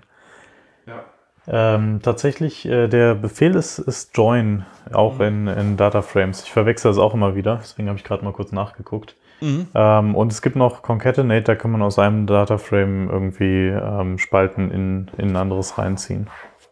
Ja. Ja, und dann, dann genau solche, eben, es gibt als so Datenmanipulationsgeschichten eben Join, Merge, dann gibt's noch äh, äh, solche Sachen wie, genau, das ist auch schwer zu erklären, wenn man das jetzt nur hört, fürchte ich. Äh, äh, sowas wie Pivot, Unpivot, Meld, äh, Stack, Unstack. So sehr praktische Geschichten, aber ich weiß jetzt ehrlich gesagt nicht genau, wie ich das. Ja, du kannst, also wenn du, hm, okay, ich versuche ich versuch's mal einfach, wenn du jetzt, äh, du machst im Grunde aus einer, äh, äh, aus, aus, aus Dingen, die in einer Spalte äh, stehen, machst du mit Pivot äh, irgendwie zusätzliche Spalten. Also äh, Aber- ich bin gerade äh, völlig auf den Kopf gefallen. Ich habe es natürlich mit der Transformation gerade verwechselt. Ja, aber so, äh, so Tra Transpose, ja, das, Da das ist natürlich, äh, das ist äh, äh, relativ einfach, aber Pivot ist, macht schon so ein bisschen kompliziertere Dinge. das aggregiert irgendwas zur besseren Auswertung. Äh, Nein, wieder falsch. Doch? Nee, das, das, ja, also manchmal hat man Daten halt in einem Format, wo, in dem man schlecht plotten kann. Und äh, manchmal braucht man halt Dinge, die in einer Zeile, die irgendwo in der Zeile stehen, die möchte man als Spalte haben, um dann halt die Spalte besser plotten zu können. Und dafür verwendet man dann auf Pivot. Und dann, äh, genau, der, die umgekehrte Funktion dazu ist Meld. Äh, und ähm, die, äh, aber eigentlich noch allgemeineren Funktionen, die funktionieren dann eben auf so äh, Multilevel-Indizes sind halt Stack und Unstack. Ja. Aber das kann auch sehr schnell äh, äh, einen so ein bisschen überfordern. Also ich kann sagen, so aus dem Biologenalltag, dass ich Pivot und Meld nie benutzt habe. Ähm, einfach weil, weil die vielleicht auch zu viel Magie im Hintergrund noch machen können. Äh, Stack und Unstack aber sehr häufig, weil äh, in, der, in der Realität sind, äh, wir hatten ja eingangs über die Excel-Tabellen gesprochen, die nicht immer ganz maschinenlesbar sind. Es gibt noch den Zwischenwert, wo die zwar maschinenlesbar sind, aber mehrere Level von Indizes haben. Und äh, wenn die mehrere Level von Indizes haben, man könnte sich das zum Beispiel vorstellen wie, ähm, ähm, weiß ich nicht, ein, na, ich hatte eben noch ein Beispiel im Kopf, äh, äh, sowas wie äh, Klausurnoten nach Semestern in zwei verschiedenen Gruppen, sagen wir mal Biologen versus Chemiker oder sowas ähm, wie die in der Chemieklausur abschneiden im ersten Semester, im zweiten Semester. Und dann hat man diese Gruppierung einmal, ähm, zu welcher Gruppe gehören die Personen an, aber dann hat man auch äh, für jede Zeile im Prinzip eine spezifische Person. Das heißt, mehrere Personen teilen die gleiche Gruppe, also Biologe oder Chemiker. Ähm, aber jede Person hat eigene Noten in Semester 1, in Semester 2. Wenn man das jetzt, jetzt muss ich kurz überlegen, in welche Richtung, wenn man das stacken würde, dann würde man im Prinzip sagen, ich ähm, schreibe jetzt jede Person einzeln als Zeile auf und habe eine neue Spalte, wo die Gruppe nochmal als sich wiederholender Wert mit drin steht. So dass ich wegkomme von, ich habe ähm, im Prinzip zwei Zeilen, die jeweils vier Unterzeilen beinhalten, zu, ich habe einfach acht Zeilen, äh, wo in, in jeder dieser Zeilen die Gruppe nochmal explizit drin steht. Ähm, das macht es dann einfacher, nachher Gruppierungen zu machen. Außerdem könnte man dann mit Unstack in die andere Richtung wieder sagen, ich möchte das jetzt gar nicht nach den Gruppierungen unstacken, sondern nach Semestern zum Beispiel. Und dann tauscht man plötzlich die, die Spaltenidentitäten. Aber ja, also äh, Tabellentransformationen einfach nur in einem Audio-Podcast Ja, zu ist erklären, schwer. ist sehr schwierig. Genau. Ich, ja, ich weiß gar nicht, ob es zu dem Stack-Unstack oder so äh, äh, Thema halt auch einen Modern Pandas Artikel gibt. Ich fürchte nein. Ah, schade. Ah ja, muss man einfach mal nach, äh, also, naja, ich verlinke einfach mal einen Artikel zu, wie das, wie das so aussieht. Wenn man das sieht, ist es eigentlich dann, dann kann man es kann deutlich besser verstehen. Ja, genau, das sind so die Dinge, die man dann, damit dann tut. Mm. Ja, äh, Ja, vielleicht nochmal dieser So. Pivot äh, kurz, das wart ihr gerade kurz dabei, da sind wir kurz abgeschweift. mhm. Also wa- was macht man damit jetzt genau? Also ich kenne das irgendwie jetzt auch irgendwie aus Excel, dass man irgendeine Auswertung hat. Man hat dann irgendwelche Datenblätter oder sowas und da möchte man dann irgendwelche Aggregate irgendeinem Endnutzer auf einem Auswertungsdashboard zur Verfügung stellen. Und da wird dann irgendwas zusammengerechnet. Mm, Ja, Excel genau kann ja auch sowas wie Pivot-Tabellen. Ja. ne? Also ich, ich habe hier gerade mal das, das äh, Data Science Cheat Sheet Pandas offen. Ah, Die ja, können wir auch ja. nachher verlinken. Ja. Ähm, und da steht im Wesentlichen drin, dass äh, Pivot Table, wie gesagt, ich habe es noch nie benutzt, aber dass es ähm, eine Pivot-Tabelle macht, die, äh, die anhand von einer Spalte gruppiert und dann aber über andere Spalten eine Funktion aufruft. Das kann zum Beispiel sowas sein wie ein Mittelwert oder eine Summe oder nahezu beliebige Funktionen. Mhm, mhm. Möglicherweise habe ich das auch nie benutzt, weil ich die Excel-Funktion nie benutzt habe. ähm, was ich allerdings öfter benutzt habe, ist äh, die Funktion Apply. Und Mhm. Apply erlaubt einem jetzt innerhalb eines Data Frames an, auf, auf Basis einer Achse sozusagen eine Funktion auszuführen. Das kann auch wieder nur Mittelwert oder Standardabweichung sein. Das können aber auch äh, komplexere Funktionen sein. Und ähm, also für, für die, die vielleicht schon Hintergrund in R haben, da gibt's äh, T-Apply und L-Apply für Zeilenspalten und was weiß ich nicht alles. In Pandas Data Frames gibt's im Wesentlichen Apply und man gibt die Achse an. Also soll das auf Reihen, auf Spalten äh, agieren. Mhm. Und dann gibt man eine Funktion an und die wird dann entsprechend für eine komplette Spalte oder eine komplette Zeile ausgeführt. Ja, das ist vielleicht eben genau, das ist auch noch ein ganz wichtiger Punkt, äh, den wir noch gar nicht erwähnt haben, dass man, man kann, was man nicht tun sollte, äh, ist äh, über Data Frames iterieren und dann in der Vorschleife da irgendwelche Dinge mitmachen. Das könnte man sich auch vorstellen, dass man das so Mhm. tut, weil das, wenn man das, wenn man aus Python kommt, äh, dann macht man das ja mit Listen normalerweise so. Aber äh, das geht halt nicht, oder es geht schon, ist halt nur dann sehr, sehr langsam. Äh, während halt, wenn man jetzt Apply aufruft, dann äh, ist es halt ziemlich schnell äh, weil unten drunter, äh, weil eben, also For, For Loops in Python sowieso langsam sind und man dann eben keine For Loop machen muss, sondern das läuft halt alles irgendwie in, in, in den entsprechenden, also kommt je nachdem, wie der Datentyp ist, aber möglicherweise halt landet das in einer dieser äh, optimierten Fortran-Bibliotheken, die unten drunter unter NumPy äh, liegen. Und es ist halt auch so, dass es dann in gewisser Weise schon parallelisiert wird. Oder halt diese, diese, ich weiß jetzt gar nicht, wofür SIMD steht, diese Instruktionssets, diese Single Instruction Multiple Data. Ah, okay, ja, äh, genau. Super, Dankeschön. Äh, da, äh, wo, ja, man spricht da auch von Vektorisierung. Also man, ähm, äh, äh, kann halt mit einem Taktzyklus halt mehrere äh, äh, Operationen oder ausführen, weil man hat so super lange Register, äh, weiß ich nicht, vielleicht 512 äh, Byte oder so. Und da sind dann halt viele äh, wenn man jetzt ein Integer hat, 4 Byte äh, Werte drin und die werden halt alle addiert gleichzeitig oder multipliziert oder sowas. Und man zerlegt halt ein komplettes äh, äh, Array sozusagen, auf dem man dann irgendwelche Dinge macht, halt in diese Blöcke und kann, braucht dann halt viel weniger Takte, als wenn man da eine Vorluft drüber machen würde. Ja, und das ist, macht Sachen super schnell. Ja, also das, man hat halt äh, irgendwie so Python-Interface und ein Jupyter-Notebook, das sieht dann halt so aus, als hätte man so super, wäre man super high-levelig, aber wenn man eine Operation macht, kann es sein, dass dann tatsächlich etwas sehr, sehr Optimiertes äh, äh, passiert und es sehr schnell ist und man, wenn jemand da hingehen würde, würde es in C schreiben, ist er möglicherweise deutlich langsamer, wenn er, wenn er nicht genau weiß, was er tut. ähm, und das ist natürlich für viele Leute auch total überraschend äh, äh, und das ist auch eine sehr, sehr, sehr, sehr schöne Geschichte. Aber ja, man muss halt, äh, man muss halt auch so ein bisschen eine komische Syntax dafür äh, halt in Kauf nehmen. Man kann halt nicht mehr For Loops machen, man muss halt immer Apply schreiben und dann halt eine Funktion übergeben. Oft übergibt man dann halt so anonyme Funktionen, schreibt dann Apply und dann Lambda X und dann kriegt man halt äh, irgendwie einen Wert übergeben, macht dann damit irgendwas. Ja. Also ähm, Comprehensions oder sowas kann man auch vergessen, genau, dasselbe Problem. Genau, das geht alles nicht mehr. Ja.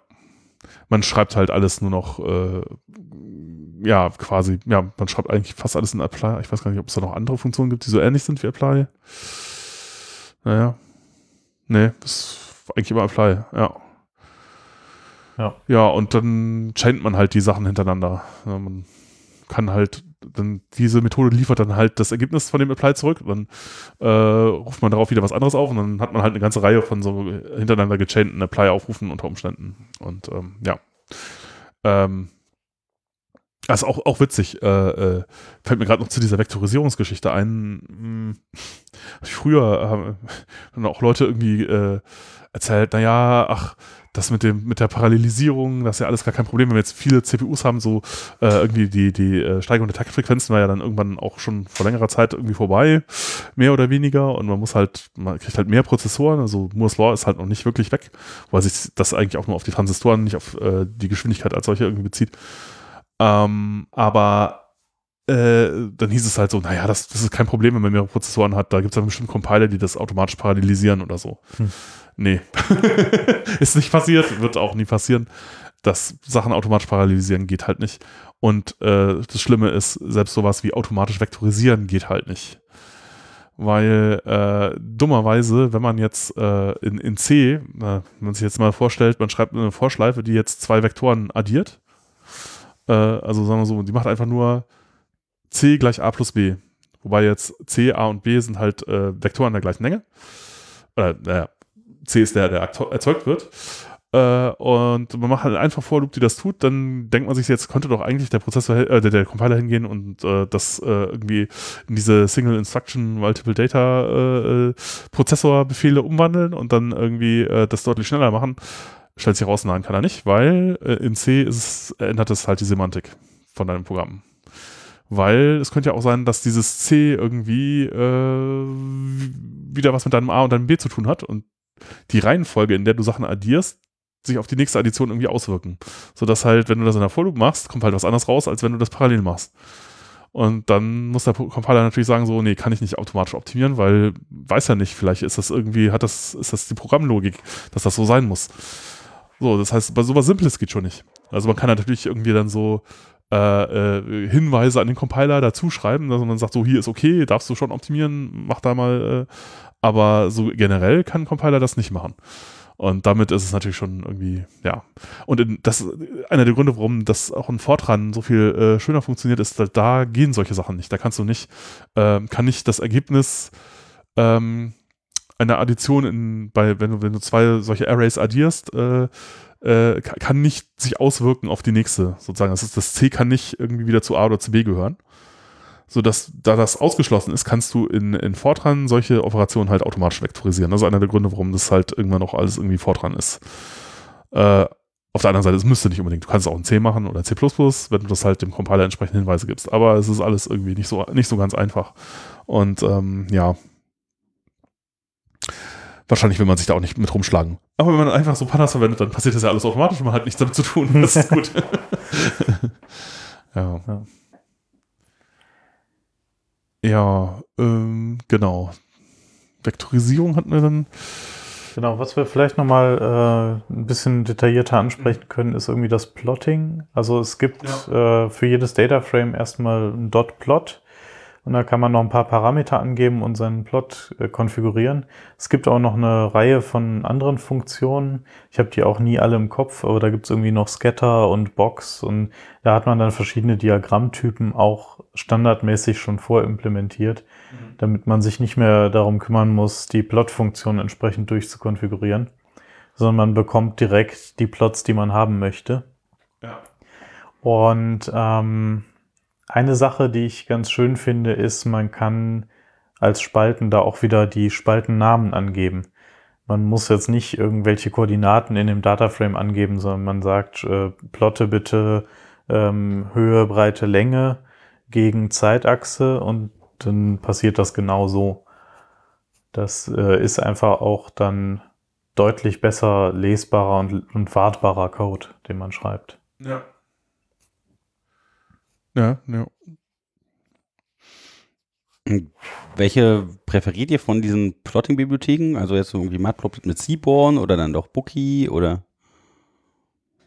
Hm, ich verwende meistens Seaborn tatsächlich. Ähm, in, in Notebooks, aber äh, es kommt halt darauf an, auf den Einsatzzweck. Also meistens reicht mir das, meistens müssen die für mich nicht interaktiv sein und dann verwende ich halt Seaborn, weil es einfach netter aussieht, als Matplotlib direkt zu verwenden und das ist halt auch irgendwie einfacher. Da, man, es gibt halt manche Plots, da, das geht auch mit Matplotlib, aber äh, ist halt schon so ein bisschen, also ehrlich gesagt, ich mache das meistens so, dass ich auf Seaborn, äh, auf der, auf der Seaborn-Dokumentation halt dann so angucke, was ich so grob brauche und dann scrolle ich halt durch die Beispiele, bis ich irgendwas gefunden habe, dann kopiere ich den Aufruf und modifiziere den so lange, bis es halt irgendwie funktioniert.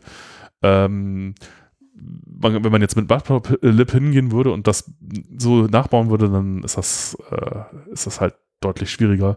Und äh, es geht natürlich auch, Matplotlib ist, Seaborn baut ja drauf auf und Matplotlib ist sehr mächtig, aber es ist, äh, die API ist nicht so ganz einfach. Und ähm, eigentlich muss ich da nie, da ich auch nie so wirklich komplizierte Visualisierungen mache, muss ich da nie so tief einsteigen, dass ich das äh, irgendwie wirklich gebraucht hätte, sondern für mich reicht Seaborn meistens aus. Und dann gibt es aber natürlich auch noch Fälle, wo man das halt ähm, äh, so ein bisschen interaktiv braucht, wo man in, da drin zoomen können möchte oder man möchte es auf einer Webseite haben. Und dann, ähm, ja, ist eher sowas wie Bokeh oder Plotly äh, das, was man da verwenden möchte. Also äh, gerade wenn man jetzt, also Plotly habe ich glaube ich auch schon mal für so Dashboards oder so kann man das ganz gut verwenden. Äh, man kann tatsächlich äh, relativ einfach eben, wenn man jetzt Daten in der Datenbank hat oder so, man erzeugt man daraus wieder Data Frames und äh, die kann man dann sehr einfach mit, mit Plotly irgendwie auf einer Webseite visualisieren und dann können sich die Leute, die das angucken, halt auch dann äh, irgendwie den Bereich, der sie interessiert, halt irgendwie auswählen und ähm, daran zoomen und so. Ja, also ich bin auch totaler Plotly-Fan. Ähm, äh, Im Wesentlichen, was da rauskommt als, als Graph, ist eine kleine HTML-Seite oder auch nur ein Snippet, das man einbinden kann. Und äh, zugrunde liegt dem D3.js, das ist eine Visualisierungslibrary in JavaScript. Und äh, das hat super viele Funktionen, aber ich benutze das hauptsächlich dafür, dass man einen Maushover auf den Datensatz hat. Mhm, mhm. also man, man, fährt halt über den Graph drüber und man sieht äh. den exakten Wert nochmal an der Maus. Äh, das ist so die, die, die wichtigste Funktion, die ich an Plotly immer wieder nutze.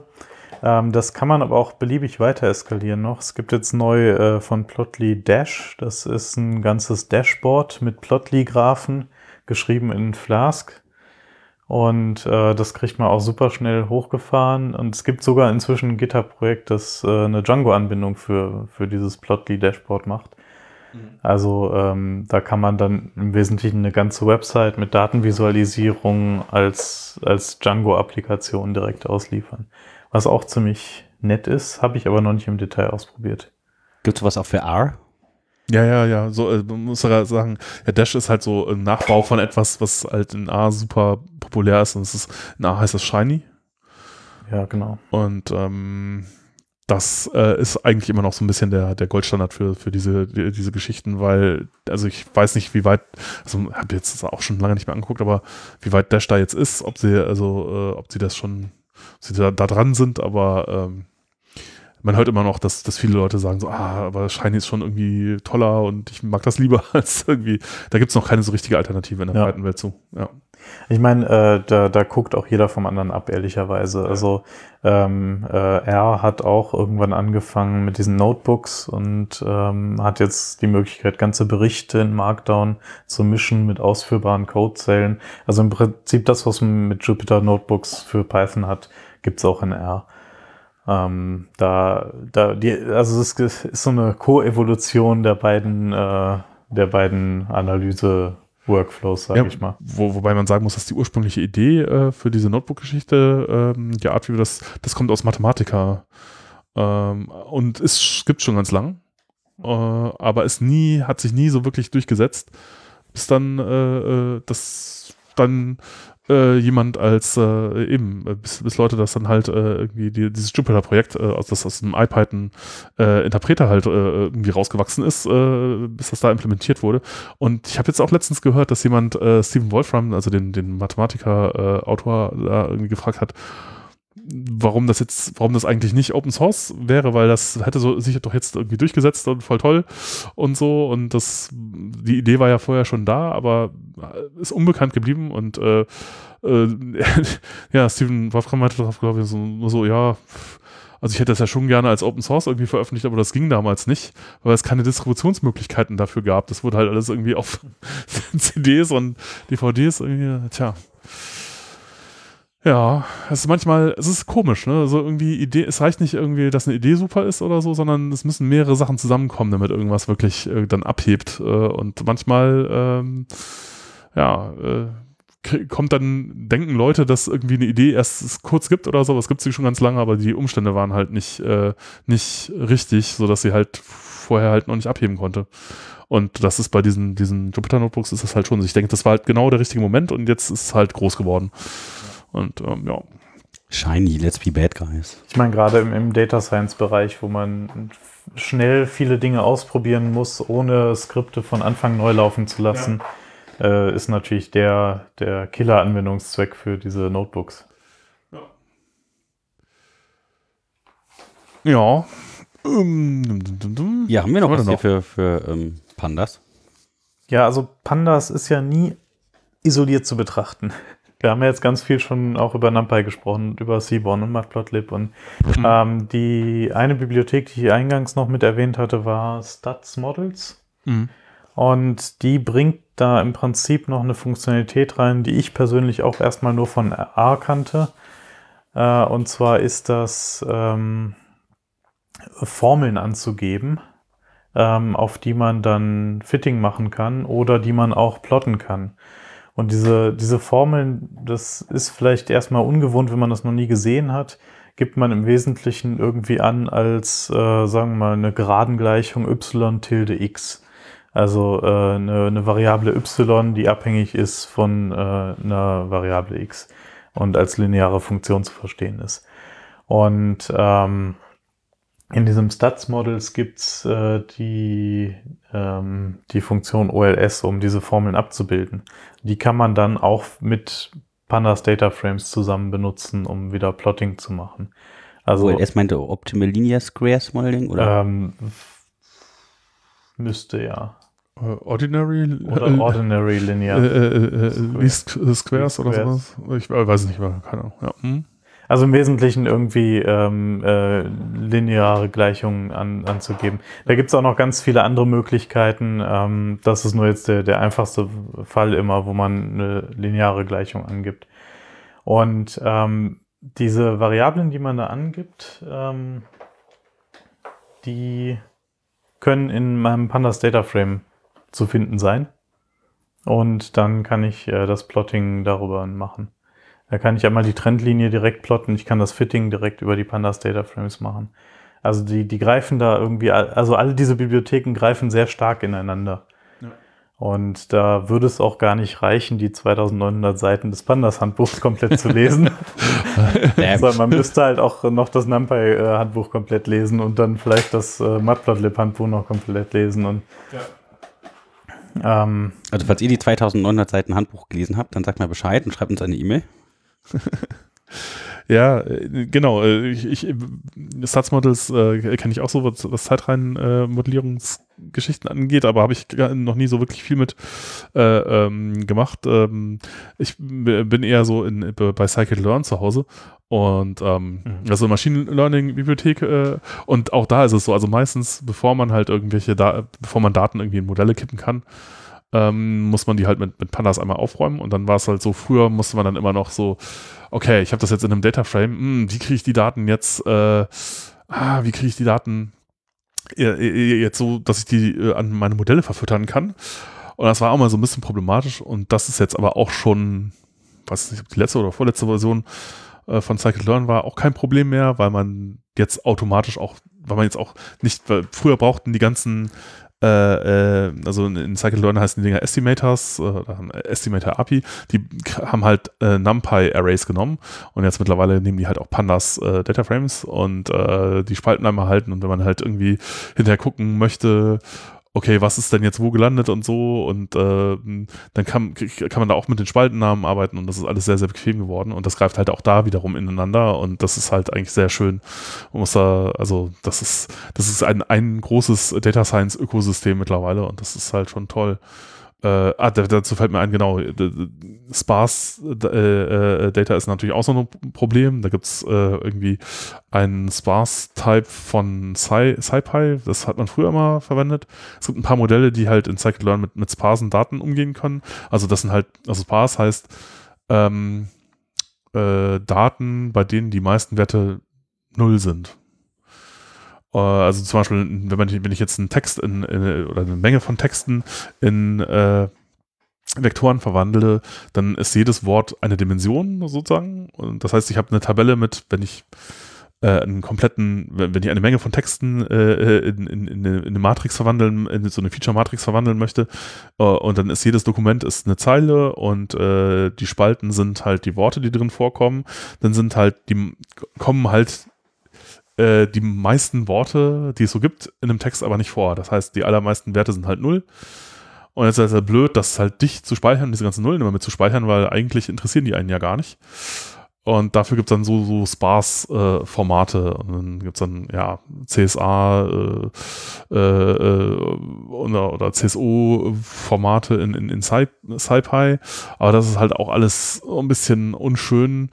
Und ähm, in äh, jetzt eben der letzten Release von Pandas war auch ein natives äh, Sparse-Datenformat mit drin. Das habe ich mir auch noch nicht angeguckt, aber es sieht auch interessant aus. Ich weiß auch nicht, ob man das jetzt in, in, in Scikit-Learn schon verwenden kann, aber das ist, äh, genau, das wird halt auch noch mit abgedeckt. Und ähm, ja, das ist auch noch so ein nicht uninteressantes Detail. Gibt es noch andere äh, Bibliotheken aus dem Scikit-Learn, Stats Models, SciPy, ja, äh, die ganzen Visualisierungsgeschichten. Ähm, oh ja, doch eine, eine Geschichte äh, auch noch äh, wichtig. Wenn man jetzt äh, tatsächlich äh, größere Datenmengen hat oder halt auch Operationen, die lange dauern und man hatte irgendwie so eine dicke Kiste mit irgendwie, äh, weiß ich nicht, 64 Prozessoren, irgendwie einem halben Terabyte Hauptspeicher oder so, irgendwie sowas. Äh, und äh, man ist so ein bisschen angeödet davon, dass das irgendwie immer nur auf einem Prozessor läuft, dann kann man da was tun. da gibt es ein auch sehr schönes Projekt, das nennt sich Dask. Ähm, und damit kann man das halt so ein bisschen auf mehrere Prozessoren skalieren. Also was das äh, letztendlich tut, ist, ein Dataframe halt in viele kleine zu zerhacken und dann halt äh, die Operationen halt äh, auf Prozessoren zu verteilen und dann halt das hinterher wieder zusammenzuführen. Aber es kann halt, also ich glaube, mehr oder weniger beliebige Compute Graphs kann man da irgendwie angeben. So, es ist halt, äh, einfache Dinge sind halt einfach damit zu parallelisieren. Wenn man komplizierte Sachen mach, machen möchte, dann muss man dann auch so ein bisschen nachdenken und dann halt eventuell äh, sich überlegen, wie man das halt ausgeführt kriegt. Aber äh, im, Grunde äh, funktioniert es so, man hat halt so eine Deferred API, man, man sagt halt, was man tun möchte und dann am Schluss sagt man irgendwie jetzt Collect oder so. Und dann, äh, oder äh, ich glaube, weiß gar nicht, also man ruft halt irgendwie eine Funktion auf, die sagt so, und jetzt rechnet das halt alles mal aus und dann wird das halt auf die unterschiedlichen Prozessoren verteilt, wird alles ausgerechnet und am Schluss hat man wieder das, äh, ist alles wieder in einem Dataframe und ähm, die Geschwindigkeit hat sich dann, wenn man, wenn man Glück gehabt hat, halt irgendwie linear äh, äh, ähm, ist dann linear skaliert und man braucht nur noch ein Sechzigstel der Zeit oder so. Ja. Ähm, genau. Das ist auf jeden Fall auch ein Ding, was man sich noch angucken sollte.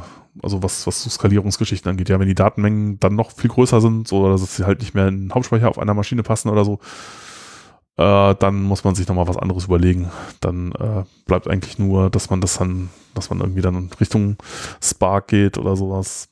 Aber diesen, diesen Fall hat man fast nie, äh, weil mittlerweile ja die Maschinen so viele Hauptspeicher haben, dass das irgendwie kaum vorkommt.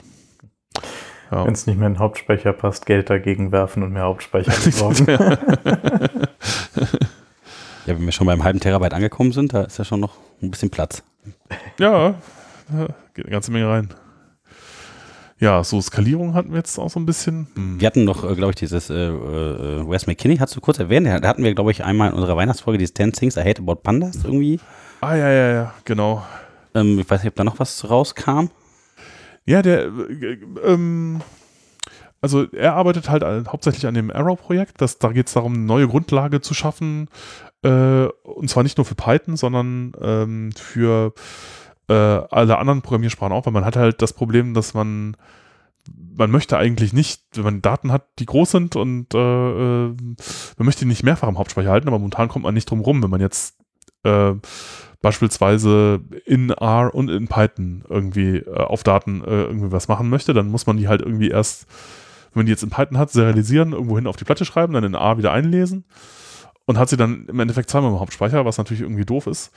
Äh, und das Projekt ist sozusagen eine äh, äh, stellt halt sozusagen Schnittstellen für alle Programmiersprachen bereit, aber die Daten selber werden nur äh, im Hauptspeicher an einer Stelle gehalten. Dann kann man mit allen Sprachen, also was weiß ich, von Java bis C, äh, C++, Rust, äh, was auch immer, irgendwelche Leute schreiben gerade eine Query Engine für Arrow in, in Rust, Python, A, darauf zugreifen und da irgendwelche Manipul Manipulationen drauf machen, ohne dass es halt dann jedes Mal eine Kopie macht. Und das ist natürlich auch eine sehr, sehr interessante Geschichte, weil das ist eben, davon hatten wir es ja auch schon ein paar Mal äh, irgendwie momentan so ein, wenn man mit so Big Data-Geschichten, Hadoop-Clustern zu tun hat, so ein Problem, dass man da nicht so gut an die Daten rankommt. Ähm, und ähm, ja, das war auch eines der ersten Geschichten, die Arrow gemacht hat, war äh, Paket, File-Parser äh, zu implementieren, sodass man halt zumindest die Files, äh, in denen die Daten liegen, halt irgendwie lesen kann. Ähm, ja, und äh, ähm, das, äh, das ist, das ist, glaube ich, also mittlerweile funktioniert das irgendwie fast allen Sprachen, dass man das halt sozusagen als äh, ähm, äh, Ersatz für NumPy auch nehmen kann.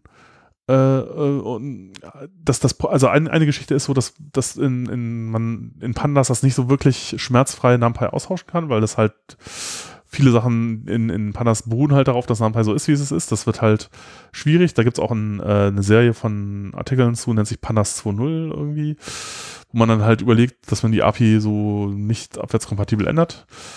Das, dazu hat Wes McKinney 2015 ein paar Artikel geschrieben. Bisher ist da nicht so viel passiert, aber man müsste, wenn man jetzt komplett auf Error umsteigen wollte und so, dann müsste man da wahrscheinlich äh, irgendwie viel auch an dem Frontend von Pandas ändern und das wird dann nochmal noch mal schwierig.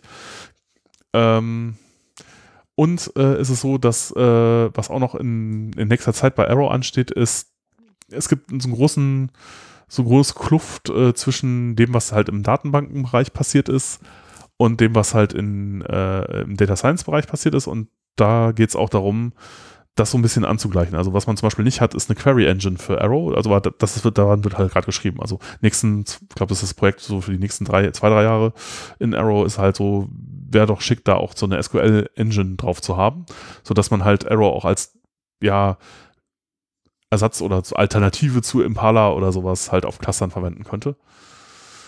Weil das ist im Grunde auch eine äh, SQL Engine äh, in C geschrieben, die halt ähm, äh, ähm, äh, die halt auf so einem Hadoop-Cluster laufen kann. Ähm, und dann kann das aber viele der Sachen, die man halt in so Datenbanken hat, auch noch nicht. Also ganzen Indice, äh, Indexgeschichten und so. Und ähm, ja, da, da, da, da, da läuft das aber irgendwie so hin. Und also ich meine, wenn man jetzt sich so eine ideale Zukunft mal ausmalen äh, würde, könnte, würde ich sagen, wäre das eigentlich sowas, man hat äh, äh, äh eben so ein In-Memory Storage äh, als In-Memory Storage Arrow oder so. Man hat äh, irgendwie als Frontend etwas Pandas ähnliches. Ähm, es gab da auch schon einen ähm, Ansatz von, äh, eben auch wieder von Wes McKinney, zentrale Figur, äh, das nennt sich Ibis, das Projekt, äh, wo es darum geht, eine, ein Superset von SQL zu haben, das möglichst Pandas ähnlich ist, ähm, mit dem man aber all das machen kann, was man sonst auch mit SQL-Datenbanken macht. Und ähm, ja, das halt auch so eine, so eine äh, Default Execution Geschichte macht, dass man halt hinterher nur sagt, äh, irgendwie man, man definiert die ganzen Transformationen, Abfragen, die man da macht und dann am Schluss sagt man so und jetzt ausführen und dann geht das quasi an so ein Cluster raus. Und das ist mit SQL auch alles, SQL ist sowieso blöd, weil ähm, ja, diverse Geschichten gehen halt mit SQL nicht so richtig gut. Also man kann auch Tests für SQL schreiben, aber das ist alles ziemlich hässlich. Und man kann auch nicht so wirklich Code sharen. Also wenn man jetzt, es gibt nicht sowas wie Funktionen, wenn man jetzt ähnliche Abfragen macht in unterschiedlichen Kontexten, dann kopiert man oft die Statements und so. Das ist alles, alles nicht so schön. Und das ist halt mit so einer Notation wie in, äh, äh, ähm, in äh, äh, Ibis halt deutlich besser, weil da kann man das einfach in Funktionen packen und die Funktionen woanders halt verwenden und so. Und das geht halt viel schöner. Ja, und das dann halt auch nochmal ändern. Ne? Beim SQL-Statement konntest du das ja auch eine Funktion packen, aber das Problem ist, dann hast du halt genau dieses Statement. Du kannst das Statement kaum ändern. Außer du nimmst halt ein ORM, aber ORM ist dann auch wieder, wieder eigene Probleme und ja, ähm, also ich würde mir eine ideale Welt, äh, würde ich mir so vorstellen, also für kleine Datenmengen funktioniert Pandas ja schon super. Äh, bis auf diese, diese kleinen Hässlichkeiten wie äh, eben None und äh, diese Block-Storage-Geschichten, aber das, das kriegt man ja alles in den Griff mit der, mit der Array Extension API. Ähm, aber für große Datenmengen, dass man halt so mh, hm, was ähnliches hat wie äh, äh, eben Spark oder, oder auch Hadoop, also man hat einen großen Cluster, wo dann in Memory halt die ganzen Daten in äh, Apache Arrow quasi liegen und man dann auf Arrow aufsetzend irgendwelche Query Execution Engines hat, die man füttert von einem Pandas-ähnlichen Frontend aus, äh, wo man dann halt definiert, was man, was, was man gerne hätte und das dann halt irgendwie auf den Cluster verteilt wird. Dass man halt irgendwie so eine Art Array-Datenbank, äh, verteilte In-Memory-Array-Datenbank äh, mit so einer äh, vielleicht Intermediate SQL-ähnlichen Query Engine hat, aber äh, so als Frontend sowas wie Pandas. So dass man dann halt auch auf wirklich großen Datenmengen einfach so äh, ja, Transformationen machen kann wie, wie in Pandas das wird vielleicht noch ein paar Jahre dauern, aber das wäre so das, was ich mir wünschen würde, was, was passiert. Und dass man vielleicht irgendwann dann tatsächlich Pandas 2.0 hat, äh, wo man nochmal komplett neu irgendwie diese ganzen, ähm, ja, Geschichten, die bei äh, mit, mit Nump, in der Kombination mit NumPy halt nicht so toll sind, äh, gelöst werden. Aber das kann auch sein, dass das nie passiert, weil äh, so viele Leute jetzt Pandas verwenden und ja. Ja, äh, ich sagte gerade noch, also äh, wenn der Jochen heute anfängt, äh, dann hören wir jetzt monatelang keinen Python-Podcast mehr, aber es hört sich gut an, mach das. nee, ja, ich, das, äh, das, das, Projekt ist ja schon, da gibt es ja, ja. Leute, ich, ja. Ja. Also ich, ich äh, kann es auch kaum erwarten, aber es wird wahrscheinlich noch ein paar Jährchen dauern. Ja. So schnell ist das nicht umzusetzen. Ja, ja. Ja, ich weiß ja. nicht, von meiner Seite, ich äh, wüsste jetzt spontan nichts mehr wenn ihr mich jetzt fragen würdet, fragt doch mal, was sind so die drei wichtigsten Sachen, die ich mit nach Hause nehmen muss, wenn ich mal mit Pandas anfangen möchte? Was sind die wichtigsten drei Sachen, die du mit nach Hause nehmen musst, lieber Simon, wenn du mal mit mhm. Pandas anfangen möchtest? Ich würde sagen, Describe, Plot und Apply sind so die drei ganz zentralen Dinge, die man sich äh, angucken möchte, weil da kann man fast alles schon mitmachen. Ähm, ja. ja, okay. Ja, ich würde sagen, Read CSV sollte man sich auch mal angucken. ja, okay, also Datenimport äh, ist, äh, ja, ja. ähm, aber sonst ja, nee, klar, doch. Mhm. Ja, schön, schön. Ja. Schöne Strukturierung mit unseren ja, Daten über Pandas. Ich finde es hervorragend. Ja, dann würde ich sagen, sind wir mit dem Pandas-Thema tatsächlich für heute soweit äh, durch. Mhm. Und vielleicht machen wir noch so ein bisschen Abschluss und erzählen noch ein bisschen was von euren Lieblingspicks oder sowas für ja. Ja. Erstmal. Simon, möchtest du anfangen? Irgendwie hast du einen Lieblingspick? Ein, irgendein Modul, was du. Muss ich kurz einen Moment drüber nachdenken. Bitte, dann ist der Jochen zuerst. Ähm, ja, ich überlege gerade, ob ich irgendwas Pandas-mäßiges äh, habe, aber äh, ich fürchte, nee, ich, äh, was man sich mal, was man sich mal angucken kann, ist äh, eine Bibliothek namens Alkali das ist so ein äh, Django ORM-Style-Ding. Aber für, äh, für äh, flache Files. Und äh, das ist halt auch ganz, ganz nett, wenn man jetzt irgendwie zum Beispiel äh, irgendwelche, wenn man halt Django kann zum Beispiel und äh, den, den, den ORM da schon so ein bisschen äh, damit schon so Sachen gemacht hat, dann kann man halt auch da äh, auf CSVs oder so halt Dinge machen, die so ähnlich sind. Also es ist quasi so die umgekehrte Richtung. Also äh, wahrscheinlich wäre es praktischer, wenn man Pandas kennt, das halt mit Pandas zu machen. Aber wenn man das nicht kann, dann kann man halt auch äh, äh, irgendwie, ähm, wenn man wenn man Daten als CSV rausgeschrieben hat oder so, damit äh, irgendwie wie auf einer Datenbank arbeiten. Das fand ich ganz witzig, die Idee.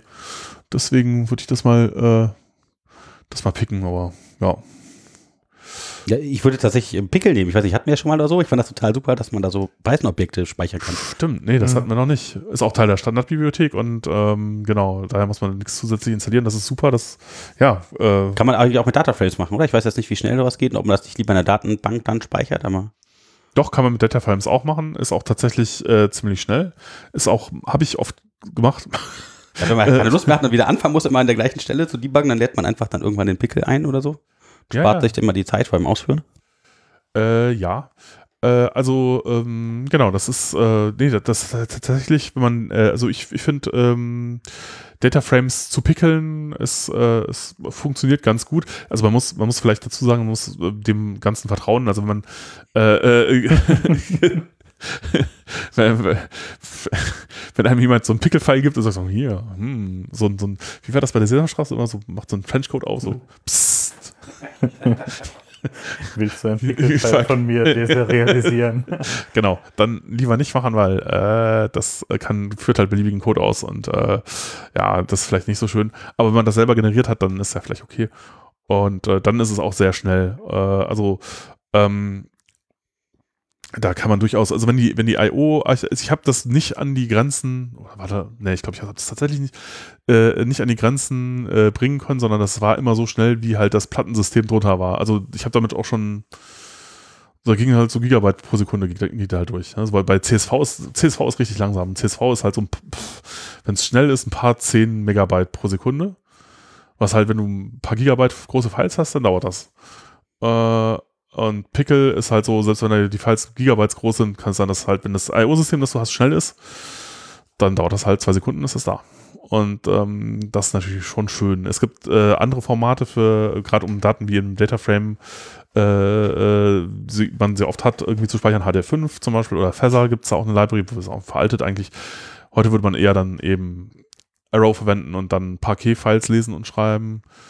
Äh, das ist auch sehr schnell. Ähm, äh, ähm, HD5 ist, geht so, ist ein bisschen, ist nicht ganz so schnell, aber ja, lass mal überlegen, gibt es sonst noch irgendwelche Formate, die interessant sind? Es gibt dieses NetCDF4, das ist die Weiterentwicklung von HD5 und ähm, da hat man dann Hier ist die Weiterentwicklung von 5. NetCDF4. Ähm, das äh, ist schon die vierte Iteration von NetCDF, aber irgendwann sind die wohl aus HDF entstanden.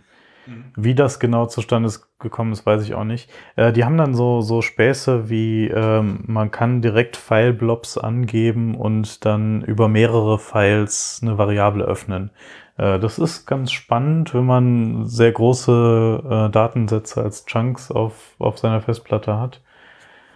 Ähm, aber technische Details dazu weiß ich jetzt auch nicht. Ja. Simon, hast du noch ein äh, Lieblingsmodul? Ja, ich habe ja eben schon gesagt, ich mag Plotly unheimlich gerne, aber wenn man Plotly-Graphen erstellen möchte, dann muss man irgendwie so ein ganz tief verschachteltes Data Dictionary bauen und dann ein Layout Dictionary bauen und super viel konfigurieren. Und Matplotlib geht halt schnell. Und ähm, Plotly hat kürzlich noch ein Tool rausgebracht, Matplotlib to Plotly Ah, Graphen, wo man, das, das funktioniert noch nicht perfekt, aber so, so die Basisgraphen wie Boxplots oder Scatterplots oder sowas kriegt man damit in Matplotlib ganz schnell definiert, irgendwie mit zwei, drei Zeilen Code und dann mit einer Zeile konvertiert in Plotly-Graphen. Und dann hat man direkt dieses interaktive, ähm, man hat Maushover und man kann zoomen und, und so. Das, das fand ich ganz schön. Ist aber noch, ähm, in den Kinderschuhen. ist neu in den Kinderschuhen, ja. Ja, aber steht da spannend zu verfolgen, ja. Cool. Ja. Habt ihr noch irgendwas, was ihr loswerden wollt? Irgendwie das euer Modul der Woche oder sind wir damit durch und äh, Nö, ich glaube damit. Achso, vielleicht, ja, äh, wollen wir, Äh, genau, nächste Woche ist vielleicht ganz interessant, wenn äh, irgendjemand da ist, der, der zuhört, zufällig, aber ich glaube es glaub, wahrscheinlich eher nicht, äh, so Podcast-Konferenz in Köln. Also ja, die Subscribe. Bei uns genau um die Ecke ist, dachten wir, gehen wir auch mal hin. Genau, da werdet ihr uns Und finden. äh, genau, da könnte man äh, uns äh, treffen, wenn man, wenn man wollte. Also Ja, das, wer möchte, kann einfach eine Mail an uns schreiben. Ja. das, das kommt in den Veranstaltungen rein. Genau, aber ihr könnt uns ja gerne treffen tatsächlich. Wir wissen noch nicht genau, ob wir Freitag und Samstag und Sonntag da sind. Aber au- also auf jeden Fall am Samstag und am Sonntag werdet ihr uns wahrscheinlich äh, Ja. da sehen. Das äh, besprechen wir noch genauer. Ja, Ansonsten, kommt äh, ist ja immer mal wieder Django zur Sprache gekommen. Anfang April ist die DjangoCon in Kopenhagen. Oh ja. Vom 10. bis zum 14. April ist es, glaube ich. Sieht man dich da? Äh, mich nur am 9. April. Äh, da ist das Django Girls Camp, ein Tag Django ähm, äh, lernen. Ja, ja. Äh, da fliege ich kurz hin als Mentor. Ich habe leider für die Konferenz selber keine Zeit. Ja, okay, super.